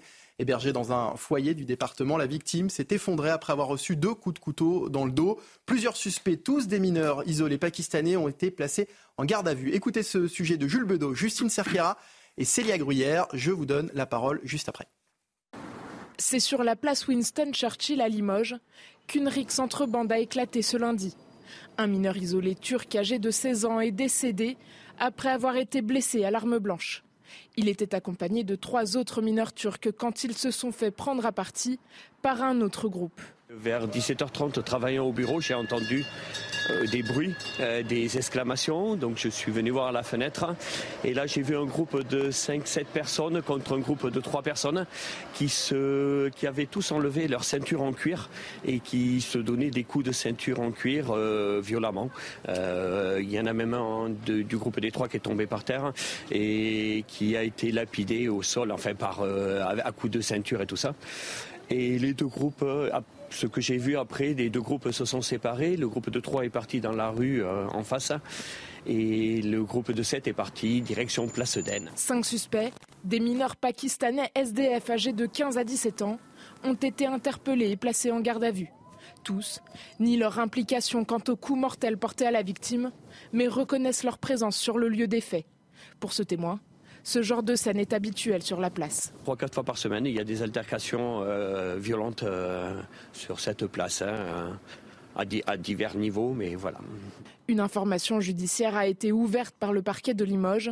Des personnes impliquées dans la rixe sont toujours activement recherchées. Axel, Ronde, on nous dit que ce, type de, violence est habituel dans ce quartier de Limoges et c'est encore plus terrifiant. Euh, comment euh, la police intervient dans, ce type d'événement? Et bah, elle intervient quand on nous appelle déjà, hein, le mm. plus rapidement possible. Mais on le voit bien actuellement, la société française, il y a beaucoup plus de violence. Violence qui est due aussi à la drogue, parce qu'on n'en parle pas assez. Mais c'est vrai que ce sont des comportements, ces individus, euh, quand ils basculent dans la drogue, ou sous, des ballons, le protoxyde d'azote pose problème, ce gaz, hein, qui est hilarant à la base, mais euh, quand ils en utilisent énormément, quand ils en inhalent énormément, ça, euh, bah, ça les rend un petit peu invulnérables, ils se sentent un peu tout puissants, avec un mélange d'alcool, et ben on se retrouve avec des individus qui euh, sont porteurs de couteaux et vont commettre bah, soit des exactions parce que euh, soit ils veulent voler, soit c'est des règlements de compte. On le voit aussi, hein, beaucoup de règlements de compte entre bandes rivales, hein, et ça crée euh, des drames et c'est des jeunes de plus en plus hein, finalement qui n'ont pas peur d'utiliser les couteaux. Et c'est un petit peu, euh, nous on a des difficultés parce qu'on demande aux policiers finalement d'arrêter les contrôles d'identité. on le dans notre pays, de plus en plus, on nous dit ça pose problème ces contrôles de police. Pour quelle raison? Ben, ça, soi-disant, euh, euh, ça, ça discrimine certains jeunes parce qu'ils se sont tout le temps stigmatisés, parce qu'on va contrôler dans certaines zones euh, des personnes qu'on connaît finalement, qu'on sait qui risquent de basculer dans la délinquance, parce que les policiers savent très bien un petit peu dans leur, dans leur zone où ils travaillent qui sont les récurrents, parce que malheureusement, on voit bien qu'on interpelle une personne, on l'interpelle 5, 6, 7, 10 fois, ils sont connus hein, euh, des services de police. Et nous, préventivement, on va les contrôler. Parce que quand on fait un contrôle d'identité, on fait une palpation de sécurité. Quand il fait une palpation de sécurité, on va sentir si oui ou non il a une arme sur lui. Le but, c'est de retirer cette arme, de l'interpeller et éviter qu'il y ait des exactions et des crimes, comme on peut voir. Donc, il y a certains partis politiques ou certaines associations qui critiquent l'action de la police nationale, alors que nous connaissons, nous, nos territoires. Nous savons comment on doit, euh, on doit se faire un peu. Faut, arrêter de penser que les policiers font ça par hasard. Nous, on connaît très, très bien euh, nos individus, on sait très bien qui ils sont. Et quand on va contrôler, c'est pour leur dire on est présent. Faites attention on sait, parce qu'on a aussi euh, de l'information, hein, qu'il va y avoir euh, une bande qui vont s'affronter hein, entre eux. On le sait très bien, entre quartiers, on le sait ça. Hein. On, on, nous communique. Donc on va accentuer des patrouilles sur ces endroits. Et dès qu'on va repérer les personnes qu'on connaît, on va les contrôler. Mais je vous dis, nous, on nous accuse toujours, à chaque fois qu'il y a un problème, que c'est les policiers qui c'est parce qu'on va faire des contrôles sur des personnes parce que c'est toujours les mêmes et qu'on va nous accuser de tout et ces jeunes vont aussi se plaindre, vont se plaindre à la justice, à l'IGPN et ça va faire des enquêtes et ça va encore nous mettre des bâtons dans les roues quand on veut euh, finalement faire d'autres métiers à bien dans certaines zones, bien évidemment. Joseph Touvenel, on imagine aussi la détresse des habitants de, de ces quartiers qui du, jour au lendemain se retrouvent au milieu de, Axel Ronde nous le disait, de règlements de compte, de, de, bandes qui s'affrontent. ça doit être terrible d'habiter au milieu de ça. Pour ces habitants, c'est le quotidien. Faut voir que là, on a. c'est le quotidien, mais depuis pas longtemps, parce que jusque-là, c'était des villes qui avaient quand même plutôt une bonne presse. Mais on a le drame d'un jeune de 16 ans qui est mort, poignardé. Mais les cinq, alors ils ont été repérés par les caméras, hein, donc euh, on sait que c'était qu'ils étaient sur le lieu. Euh, c'est pour ça qu'ils ont été arrêtés. Euh, cinq SDF. C'est-à-dire, comment vivent-ils? Euh, Normalement, s'ils sont mineurs, considérés comme mineurs, ils ne sont pas SDF. Mais là, on nous dit qu'ils sont. Mais non, mais ça, veut, dire qu'ils refusent d'être. Dans... Non, mais ça veut dire qu'ils refusent d'être dans tout centre, dans tout accueil, etc. Ça veut dire qu'ils sont partis. ils, ne peuvent vivre, ils ne peuvent vivre des foyers, que de, que de vol, que de délinquance.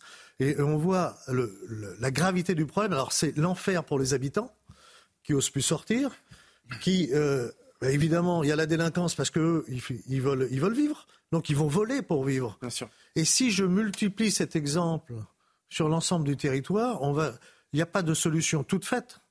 Mais on voit là vraiment la difficulté du problème et qui n'est pas qu'une affaire de police, ni même une affaire de justice.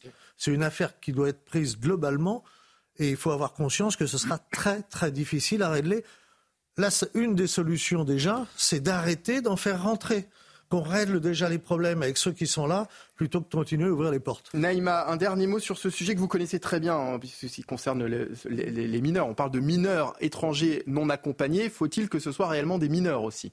Oui, et qu'on ait le, droit de vérifier, sauf qu'on n'a pas Sauf qu'on ne le fait pas. Et oui, parce qu'il faut demander une autorisation au juge et que les juges, de toute façon, euh, le refusent. Et attendez, autre chose, autre, chose, c'est qu'on demande à l'individu s'il est d'accord pour qu'on puisse vérifier s'il est euh, mineur. Alors qu'on sait qu'il y, a évidemment un intérêt pour eux de se faire passer pour mineur. Ils refusent et on peut rien faire. C'est ça, c'est pour ça que je vous dis que c'est kafkaïen cette histoire, parce qu'aujourd'hui on accueille euh, des, des, des, jeunes dits mineurs non isolés qui en réalité on ne sait pas s'ils sont mineurs et qu'en plus on n'est pas en capacité de les accompagner, euh, de les, euh, accompagner, de les insérer, etc. Et qu'en plus, on, les répartit dans des zones où ils ne sont pas en capacité, encore une fois, de pouvoir gérer ces jeunes-là. Donc on marche sur la tête et effectivement aujourd'hui les départements ne peuvent plus pécuniairement parce qu'un jeune mineur isolé, c'est 50 000 euros quand même. Et en 2020, je vais vous donner juste ce chiffre. En 2020, il y avait, c'était l'Institut Montaigne qui avait fait un rapport, il y avait environ 40 000 jeunes. Aujourd'hui, hmm. c'est plus de 70 000.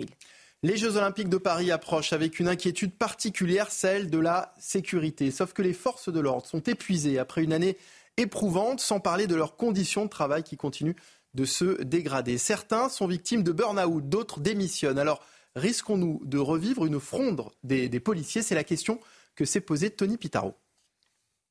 Sursollicitées en 2023, les forces de l'ordre craignent que la même chose ne se produise en 2024 avec une multitude d'événements à sécuriser. Nous avons euh, passé une année euh, assez compliquée, assez chargée, assez chargée par, euh, par, des, par des situations lourdes à gérer par rapport à, à, nos collègues qui ont été, comme on le sait, mis en détention provisoire. Nous avons aussi dû servir la Coupe du Monde, la, venue du pape. Et c'est vrai que ça demande beaucoup, beaucoup d'énergie, beaucoup d'effectifs. Et on va devoir aussi servir en 2024, notamment les Jeux Olympiques. Et là aussi, ça va demander beaucoup de, concentration, d'énergie et d'effectifs.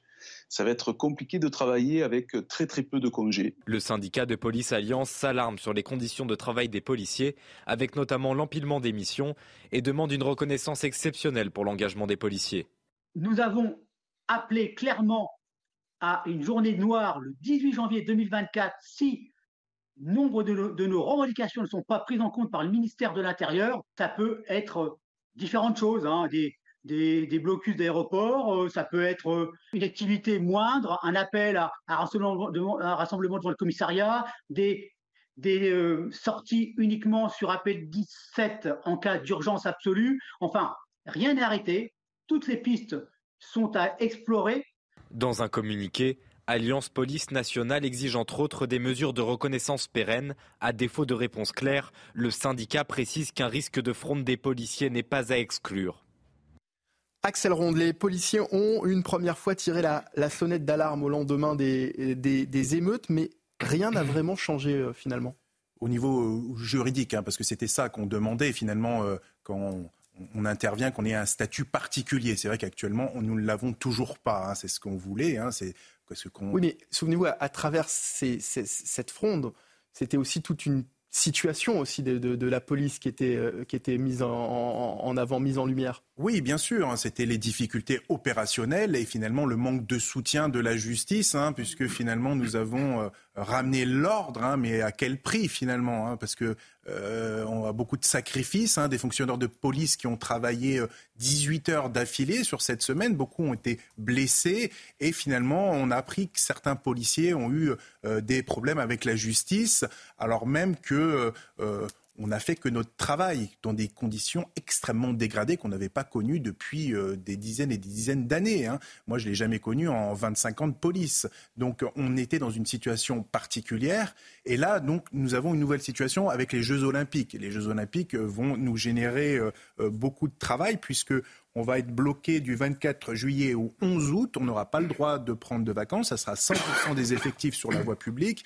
Et après, on va pouvoir prendre 15 jours de vacances euh, euh, après euh, cette période où il n'y aura que 60% des effectifs présents, 60, 60 et 70% des effectifs présents. Donc on attend des réponses concrètes auprès du ministre de l'Intérieur, hein, savoir est-ce qu'il va y avoir réellement une prime. Normalement, on parle entre 1000 et 1500 euros de prime sur l'engagement des fonctionnaires de police, mais certains policiers et personnels administratifs veulent savoir comment ils vont faire avec leurs enfants, puisque on nous demande finalement, on demande même aux Français de quitter Paris euh, pour laisser la place euh, aux, spectateurs des JO. Et finalement, nous, policiers, comment on va faire pour, euh, pour, pour finalement faire garder nos enfants si il n'y a plus personne sur Paris Donc c'est ça le point noir actuellement. La prime pour payer une nuit d'hôtel. J'aimerais qu'on écoute juste avant Frédéric Pechnard, directeur général de la police nationale. Il était l'invité de la grande interview de, de Johan Usaï ce matin. Euh, sur euh, euh, CNews et sur Europe 1, il a évoqué le risque lié à l'organisation des Jeux Olympiques et notamment la cérémonie d'ouverture. Écoutez. Cette cérémonie d'ouverture, elle est à risque, mais le risque, il va durer pendant les 15 jours des Jeux Olympiques. On ne sait pas ce qui peut se passer. Moi, quand j'entendais dire il n'y a pas de plan B, il n'y a pas de plan B, je, me disais bah, ce n'est pas, raisonnable. Il faut toujours envisager un plan B. Parce que le plan A, il est clair, on veut avoir quelque chose de magnifique sur la scène. Normalement, ça devrait se passer, en tout cas je, le souhaite évidemment, mais si les choses devaient dégénérer, et je dis bien si, il faudra évidemment penser à autre chose. J'imagine que le comité d'organisation des Jeux Olympiques est en contact notamment avec les Israéliens pour savoir s'ils accepteront ou pas euh, de prendre un certain nombre de risques, et notamment peut-être euh, pendant la cérémonie d'ouverture. Alors il y a un vrai sujet hein, aussi hein, qui vient d'être évoqué par Frédéric Pechnard, qui est l'inquiétude autour des, athlètes euh, euh, israélien. Est-ce que vous partagez cette euh, inquiétude, euh, Axel Ronde? Écoutez, nous, on va mettre tout en place hein, pour la sécurisation. Hein. On a l'habitude de, gérer des délégations sensibles. Hein.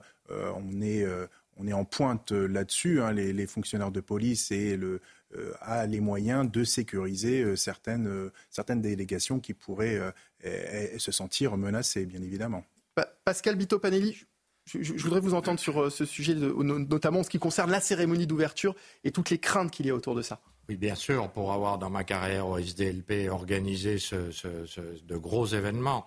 Alors, euh, on a le niveau technique pour assurer la sécurité des Jeux Olympiques, heureusement, en France. Maintenant, c'est un énorme défi. On a des points de ciblage et très particuliers avec ce qui se passe dans le monde. Donc, des effectifs spécifiques de forces spécialisées pour la protection qui vont être affectés euh, sur certaines zones et autour de certaines personnes. Maintenant, euh, il y a des plans B sur tout événement, euh, sur les configurations et sur le phasage de l'événement. Si euh, on constate qu'il y a de trop grosses menaces, euh, d'autres solutions seront adoptées. il y a d'autres solutions, à part les solutions humaines, qui sont évidemment très coûteuses à tous les niveaux, hein, au niveau de la pression, au niveau. C'est la technologie. On oublie de parler de la technologie parce qu'en France, on a malheureusement certaines pudeurs euh, par rapport au RGPD, alors qu'il y a des solutions aujourd'hui de computer vision. c'est l'analyse d'images par ordinateur qui permet à un système de sécurité d'analyser tout ce qui se passe dans l'espace public, exactement comme vous avez les statistiques Google sur les sites Internet. Moi, je peux vous faire une statistique Google sur une place avec euh, le nombre de personnes qui passent, le nombre d'hommes, de femmes, etc., les niveaux d'âge, mais il n'y a pas, bien entendu, d'informations personnelles. On ne sait pas qui est la personne, quel est son numéro de téléphone et son mail. Ça permet quoi? De pouvoir contrôler, grâce à l'ordinateur, en un millième de seconde, euh, un espace très large où il y a des centaines, des milliers de gens pour essayer de calculer même leurs mouvements. On le sait très bien. On sait qu'une foule qui se déplace, normalement, on connaît sa vitesse. Une foule qui se déplace selon un danger, on le connaît aussi. Qu'il y a une, grosse problématique et quand les gens partent dans tous les sens, on peut l'analyser. Ce qui permet après aux, donc aux, policiers qui sont derrière ces écrans d'avoir des informations en direct pour déclencher d'abord une intervention plus pratique, plus efficace, plus pointue et surtout pas partir dans tous les sens. Maintenant, évidemment, comme on est en France, comme on a le RGPD, comme on est en Europe, on se cache toujours derrière notre petit doigt en disant oh là là, mais il y a un danger avec la CNIL de, donner de faire des données personnelles. Mm. Ben non. Aujourd'hui, on peut arriver à vous donner des données anonymisées, comme on le dit, qui aideront les forces de l'ordre et surtout à avoir un espace plus sécur. La France est-elle plus euh, laxiste que les autres pays d'Europe en matière d'immigration? C'est la question que euh, s'est posée Didier Leski, qui est directeur de l'Office français de l'immigration et qui a tenté donc d'y répondre dans une tribune du Monde. On va en parler dans un instant, mais d'abord il est 18h30, passé de une minute. Le rappel des titres de l'actualité sur CNews et sur Europe 1, c'est avec Mathieu Devez. Le père de famille soupçonné d'avoir tué sa femme et ses quatre enfants à Meaux a été mis en examen et écroué. L'homme de 33 ans dit avoir entendu des voix qui lui demandaient de faire du mal. D'après les résultats des autopsies, la mère et ses filles ont été victimes d'une dizaine de coups de couteau chacune. Les garçons sont morts après avoir été noyés. Il n'y aura pas d'huîtres issues du bassin, d'Arcachon lors de vos repas du Nouvel An. La préfecture de Gironde a interdit jusqu'à nouvel ordre la pêche, la récolte et la vente en vue de la consommation donc de l'ensemble des coquillages du bassin d'Arcachon après des cas d'intoxications alimentaires. Enfin, Sophie Marceau dénonce la vulgarité et la provocation de Gérard Depardieu dans un entretien à Paris Match. Elle est revenue sur le comportement, selon elle, déplacé de l'acteur. Selon Sophie Marceau, il ne s'en prenait pas aux grandes comédiennes, mais plutôt aux petites assistantes. Sophie Marceau qui sort du silence hein, sur euh, Gérard Depardieu. Est-ce que ça vous fait euh, réagir? Oui, moi ça me fait réagir parce que on parle de l'état de droit tout à l'heure malgré tout ce qui s'est dit, tout ce qui s'est vu, moi j'ai vu ce reportage incroyable, complément d'enquête, où, ouais, c'est vrai, c'est choquant, c'est sidérant, absolument sidérant. Mais nous sommes quand même dans une présomption de d'innocence. D'innocence. Et alors qu'aujourd'hui, on est dans une présomption de culpabilité, parce que le tribunal médiatique va plus vite que le tribunal juridique. Et l'injustice aujourd'hui, on parle de Coé, vous voulez qu'on reparle encore de Neymar, qu'on reparle de Mendy qui a eu 10 accusations de viol et qui a été complètement mmh. euh, innocenté. C'est très compliqué quand on est une star aujourd'hui parce qu'on le sait très bien. Il y a des stars qui se cachent derrière leur statut de star pour commettre des exactions épouvantables vis-à-vis des femmes. Ils, ont une forme de protection. Et il y en a d'autres qui malheureusement sont victimes d'accusations mensongères. C'est très compliqué de faire le lien entre les deux. Là, et on le sait, euh, il y a énormément de gens qui se lâchent en disant que euh, aujourd'hui, euh, Gérard Depardieu, tout le monde le savait. Vous savez, c'est toujours ces choses-là. Tout le monde le savait, mais elles aussi. Donc pourquoi c'est facile de se lâcher aujourd'hui? Mais que faisait Sophie Marceau il y a dix ans? Que faisaient tous ceux qui l'ont accusé il y a quelques années? Ils ont entendu complément d'enquête pour avoir quoi? Un sursaut de mémoire? Donc cette lâcheté et cette, euh, cette agressivité vis-à-vis de Gérard Depardieu qui n'est pas encore condamné, qui n'est pas encore jugé, Et Même pour y a moi, des- ce qu'on- il y a eu des propos très Mais douteux. qui ont les été propos sont. Alors, les propos, Mais- on les condamne tous. Est-ce qu'il y a une personne en France qui a vu ce sujet qui ne peut pas condamner les propos? Mais est-ce que condamner les propos implique le- le- la condamnation d'une personne? Non. Hmm. Et ça, c'est dans le droit. C'est que même quelqu'un qui vous dit dans la rue, ah, je vais te tuer, vous pouvez pas l'attaquer en justice. Celui qui a raison, c'est Gilles William Goldanel quand il dit ne parlons pas de ces affaires, attention aux médias, Bien sûr. tant que la personne n'est pas mise en examen. Bien sûr. Ça me paraît de la C'est sagesse. demande pour les policiers. hein. Et on va pareil, la même C'est chose. Exactement la même Présomption chose. d'innocence. On nous accuse tout de suite alors même que les enquêtes ne sont même pas bouclées. Donc Exactement. nous demandons exactement Cela dit, la je ne suis pas sûr que Gérard Et ça Depardieu tombe bien soit parce qu'on va parler d'autre chose, euh, justement. La France, la France est-elle plus laxiste que les autres pays d'Europe en matière euh, d'immigration? Selon euh, Didier Lesky, qui est directeur de l'Office français de l'immigration, même si le Conseil constitutionnel validait toute la loi immigration du gouvernement, le pays resterait bien plus ouvert que les autres. Alors j'aimerais bien sûr vous entendre euh, sur euh, ce sujet, mais d'abord les explications de Célia Gruyère. Si pour une partie de la classe politique, la loi immigration est trop dure, la France resterait pourtant l'un des pays européens les plus ouverts en la matière. Par exemple, le niveau de langue requis pour obtenir un titre de séjour reste plus bas qu'un bon nombre de pays de l'Union européenne. Il faut acquérir le niveau A2 en France contrairement à l'Allemagne, la Finlande ou encore les Pays-Bas qui exigent le niveau B1. Une des mesures phares, comme la régularisation des travailleurs étrangers dans les métiers en tension, permet également à la France de garder une politique d'immigration ouverte. Autre exemple, la prise en charge de la santé des sans-papiers. Comparé à l'Allemagne, l'Autriche, la Suède, le Danemark ou encore les Pays-Bas, la France propose un système quasiment unique au monde, permettant un accès aux soins beaucoup plus large. Selon Didier Lesky, directeur de l'Office français de l'immigration qui publie une tribune dans Le Monde, même si le Conseil constitutionnel valide la loi immigration, la France restera l'un des pays les plus ouverts de l'Union européenne. En témoigne notamment le domaine de l'hébergement d'urgence inconditionnel, un hébergement même pour ceux qui font l'objet d'une obligation de quitter le territoire. La France se rapproche tout de même de certains pays en durcissant notamment l'accès aux allocations familiales et le regroupement familial. La France est-elle plus laxiste que les autres pays euh, d'Europe en matière euh, d'immigration? Euh, C'est la question que je vous pose, Naïma et Mfadel, et si oui, pourquoi? Oui, effectivement. D'ailleurs, le, le- le- c'est important de savoir d'où Didier Lesky parle. Il est directeur quand même de l'OFI, hein, l'Office français de l'immigration et de l'intégration. Donc il est au fait de ces questions-là. Il avait fait un comparatif hein, entre les différents pays eu- européens. Il montrait combien la France était généreuse. Je vous donne juste un exemple. Par exemple, le Danemark, quand les personnes venaient au Danemark, avant la loi hein, qui a durci euh, l'accueil des migrants, euh, vous devez donner tout votre argent et si vous avez de l'or, vous donnez aussi de l'or pour pouvoir être hébergé, euh, le, temps de trouver un emploi, euh, etc. Vous avez aussi, par exemple, les allocations qui sont données. Nous, en France, euh, vous êtes hébergé, vous avez environ 300 euros euh, de- de- d'argent, entre guillemets, de, poche. À côté de ça, on est en, Espagne, c'est 50 euros. Je crois qu'en Allemagne, c'est 137 euros. Enfin, j'ai plus les, les chiffres ne sont pas actualisés. Mais disons, en gros, effectivement, la France est très généreuse et, et elle l'a déjà prouvé. On- Aujourd'hui, euh, dans, même dans le cadre de cette loi immigration qui durcit un peu les, les choses, euh, vous pouvez être hébergé même si vous êtes sous EQTF. C'est quand même euh, incroyable. Hmm. Alors qu'on héberge des gens qui sont sous EQTF. Ensuite, si on revient sur cette loi immigration, moi je voudrais juste rappeler des choses parce que on a complètement hystérisé le, le- le débat en France. Trois choses. D'abord, euh, concernant le, le droit du sol pour les jeunes de 16 à 18 ans, c'est tout simplement qu'ils manifestent leur envie de rentrer, de faire peuple. Euh, voilà, tout simplement qu'ils manifestent. Moi, je trouve que dans la symbolique, c'est extrêmement fort. Parce qu'aujourd'hui, on a des problèmes d'identité au, au niveau de ces jeunes-là. Peut-être que cette manifestation peut faire l'objet d'une cérémonie. Quand on parle aussi des, des étudiants, vous avez vu que en Allemagne, euh, un étudiant qui veut arriver en Allemagne, il doit donner une caution de plus de 11 000 euros qui est déposée sur un compte bancaire. En France, on a vu que la Première ministre, tout de suite, elle a reculé en, disant, et ça prête à rire, entre 10 et 20 euros. Concernant les délais de carence, c'est des délais de carence qui existent déjà. C'est pas le droit. En fait, c'est pas la préférence nationale. C'est ça qui est grave de dire ça. C'est tout simplement qu'on conditionne. Et là, pour le coup, on conditionne à 3 mois ou à 30 mois, en fonction des prestations.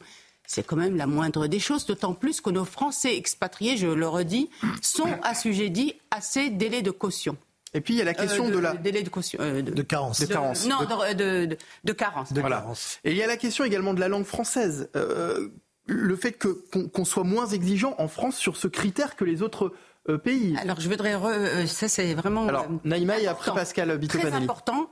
L'Allemagne, vous devez apprendre l'allemand dans votre pays d'origine. Moi, j'ai des personnes que je connais qui sont devenues ingénieurs en Allemagne et qui ont dû apprendre pour avoir un niveau pour passer le bac. Ben c'est ce que nous dit, c'est ce que nous, nous dit cette, cette étude. On demande, en Allemagne, on demande un niveau de, de, de langue intermédiaire. Exigeant. En France, on n'a pas cette exigence. Euh, en Allemagne, les migrants qui sont arrivés dans le cadre de, de demande d'asile ont été obligés d'apprendre la langue allemande. Nous, en France, on n'est pas, c'est pas une obligation. Pas une obligation. Il y a des choses qui sont mises en place, mais vous n'êtes pas obligé. Alors que là-bas, si vous ne euh, suivez pas ces cours de langue allemande, vous n'avez pas, vous avez la diminution euh, des allocations de résidence jusqu'à un moment où vous ne l'avez plus cette allocation. Pascal Bito Panelli.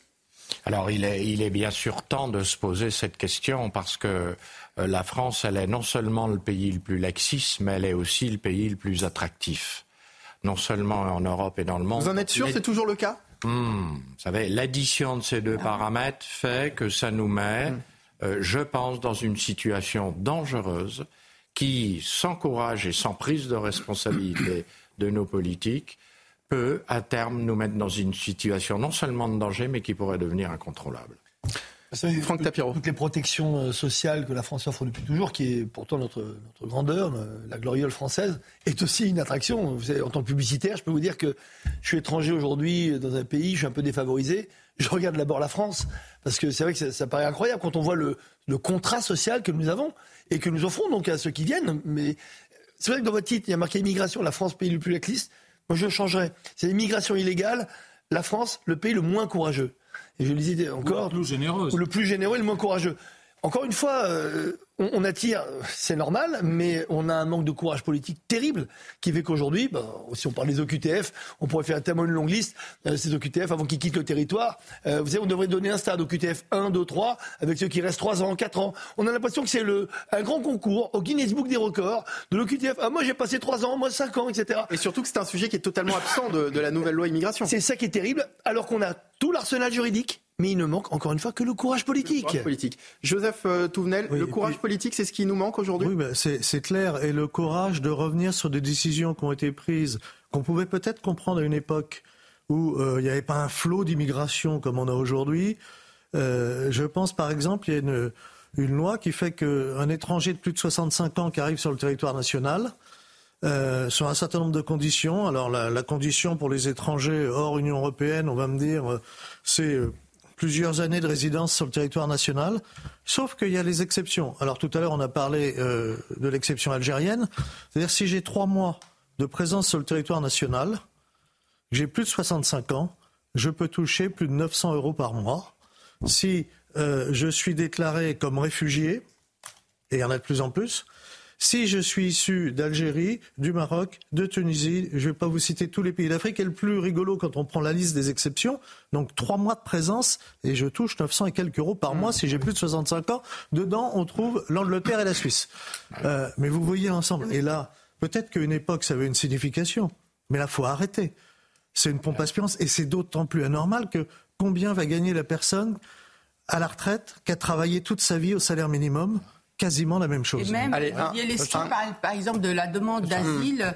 Euh, quand euh, la France, c'est plus enfin, euh, ils, accèdent, pardon, à la de, au, statut de réfugié beaucoup plus facilement qu'en Allemagne. Et vous avez beaucoup de personnes qui sont passées par l'Allemagne et qui viennent. Allez, dans un instant, on va évoquer un autre sujet qui concerne les Français et en particulier les, les Français qui habitent euh, notamment dans les, campagnes, les pannes de services de proximité. C'est un véritable sujet euh, pour euh, les Français. Médecins, transport, commerce, on en parle dans un instant dans la dernière partie de Punchline, toujours en direct sur CNews et sur Europe 1. Restez avec nous.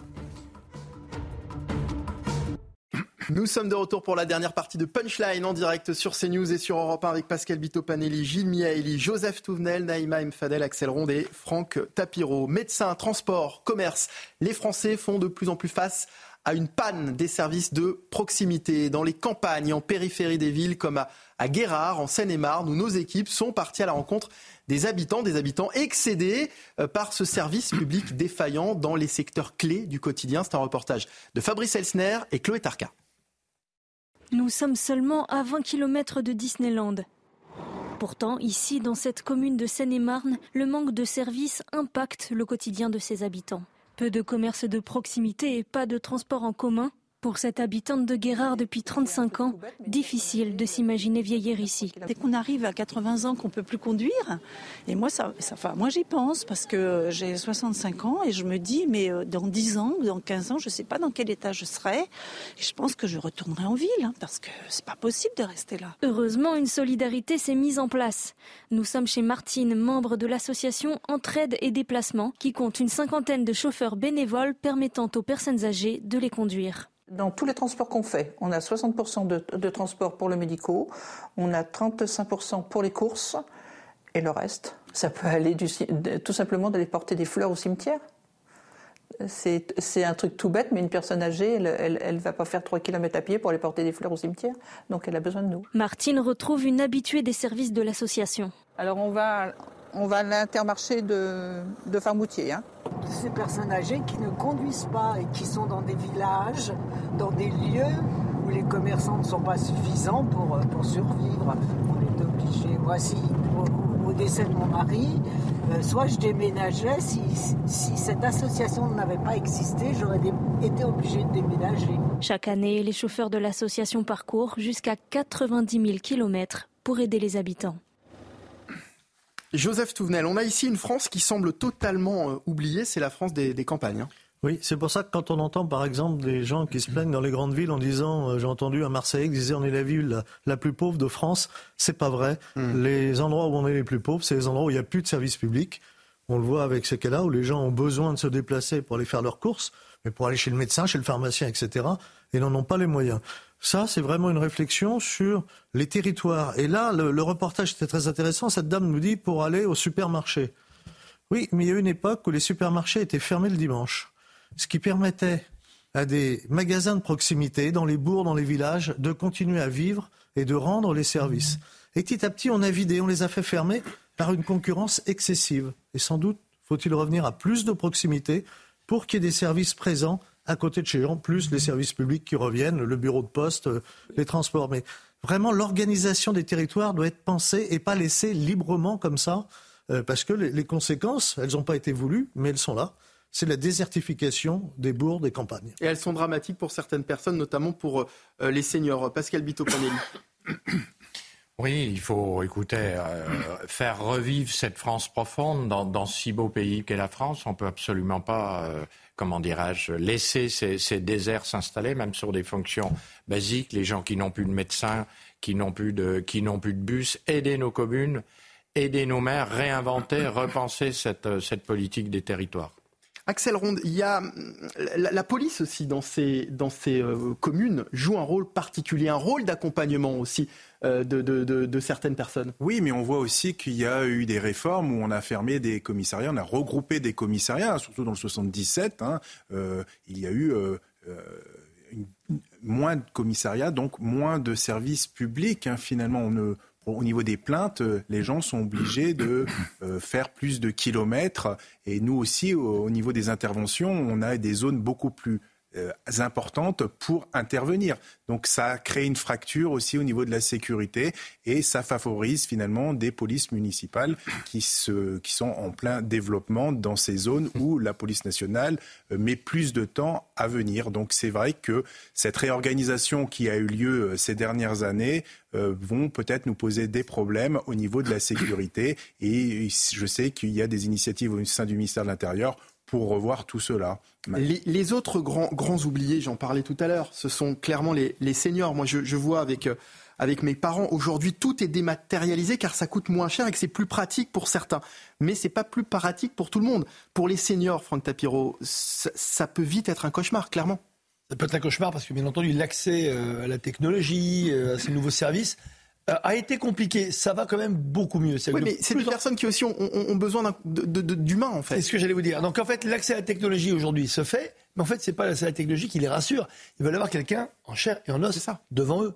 Euh, et c'est totalement normal, c'est humain, c'est l'instinct grégaire. L'instinct grégaire, vous arrivez dans un endroit, une plage de 300 mètres, il n'y a personne, il y a une personne en plein milieu, naturellement, vous allez vous rapprocher de cette personne, même si vous cherchez le calme. C'est pour ça que nous sommes humains. Donc c'est vrai que dans ces, dans ces campagnes, dans ces villages abandonnés, c'est très compliqué. Mais aussi, osons dire que ça fait 40 ans qu'on a une désertification des jeunes. La vraie problématique, si on veut penser à l'avenir, il faut faire venir des jeunes ou alors les faire rester. Il faut faire venir des services publics, euh, la crèche. Mais, tout, tout, tout, c'est toute la chaîne. Et il y a aujourd'hui une thématique qui est quand même intéressante, c'est qu'on n'a pas de dire que les jeunes s'intéressent et sont militants sur une problématique dans le monde entier, le climat, l'environnement, le retour à la nature. Eh bien, faisons un, grand pacte, chiche. Alors, justement, on leur dit, mais attendez, comment vous allez combattre là-dedans? Vous allez dans les villes, mais plutôt essayer de développer à la campagne, dans ces villages. Là, vous êtes vraiment dans votre élément, surtout en France. On a les plus beaux paysages du monde. On a la plus belle campagne du monde. On a les plus belles forêts, les plus belles montagnes. Et moi, je leur dis à ces jeunes, plutôt que de défiler dans les villes avec vos pancartes avec Greta Thunberg, allez plutôt avec des jeunes faire, comme ça se fait dans les années 68, 70, euh, pardon, des ashrams, mais allez peut-être essayer de reconquérir ces territoires qui vous attendent, qui vous tendent les bras, où vous allez plutôt euh, directement faire le retour à la nature. Et peut-être que si les jeunes sont attirés par ces villages et ces, et, ces campagnes, là, à ce moment-là, vous verrez que les services publics, logiquement, suivront. Mais tant qu'il n'y a pas de jeunes, je pense que rien ne se fera. Gilles Miaeli, c'est intéressant ce que nous dit Franck Tapiro. Comment euh, redonner de l'attractivité à ces zones rurales? Je pense que ça va venir de, de, communes et des communautés. ceux qui vont attendre l'État, à mon avis, soit ils vont gagner au loto, soit ils vont crever.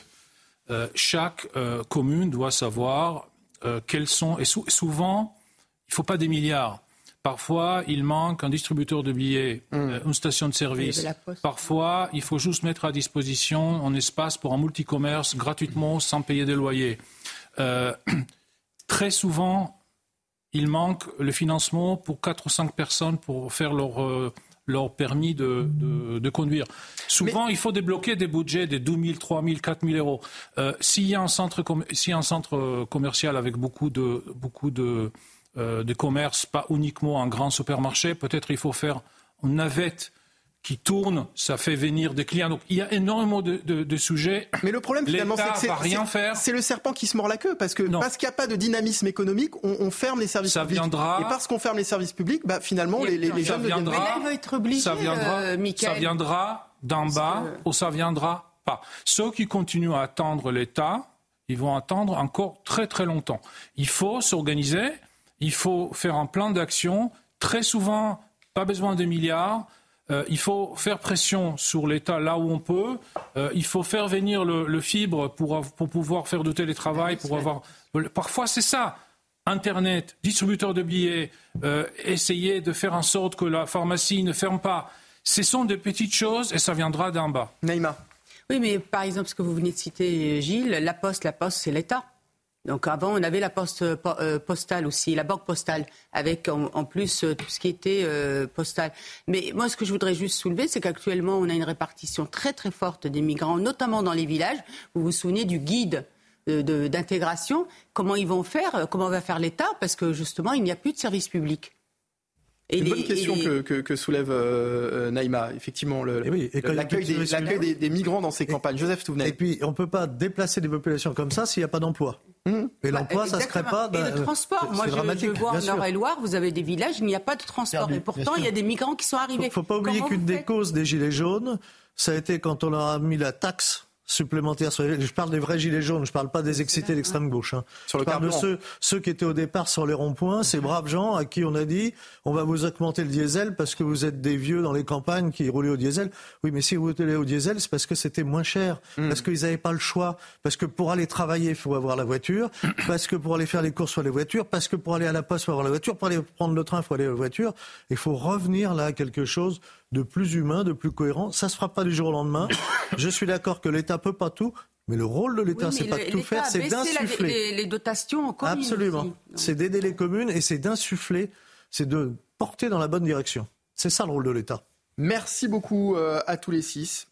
Toujours passionnant d'échanger avec vous. Merci euh, à Joseph Touvenel, directeur de la rédaction de Capital Social, Pascal Bito-Panelli, expert en, sécurité. Merci à vous, Gilles Miaeli, directeur de la publication revue euh, Conflit, Naïma Mfadel, essayiste, chargé de mission euh, politique de la ville, Axel, Axel Ronde, porte-parole du syndicat de police CFTC. Merci à Franck Tapiro, publicitaire.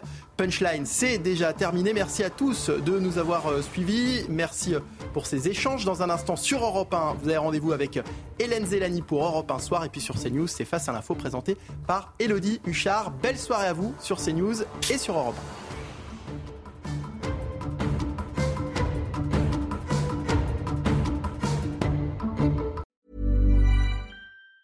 Even on a budget, quality is non-negotiable. That's why Quince is the place to score high-end essentials at 50 to 80% less than similar brands. Get your hands on buttery soft cashmere sweaters from just 60 bucks, Italian leather jackets, and so much more. And the best part about Quince, they exclusively partner with factories committed to safe, ethical, and responsible manufacturing. Elevate your style without the elevated price tag with Quince. Go to quince.com slash upgrade for free shipping and 365-day returns.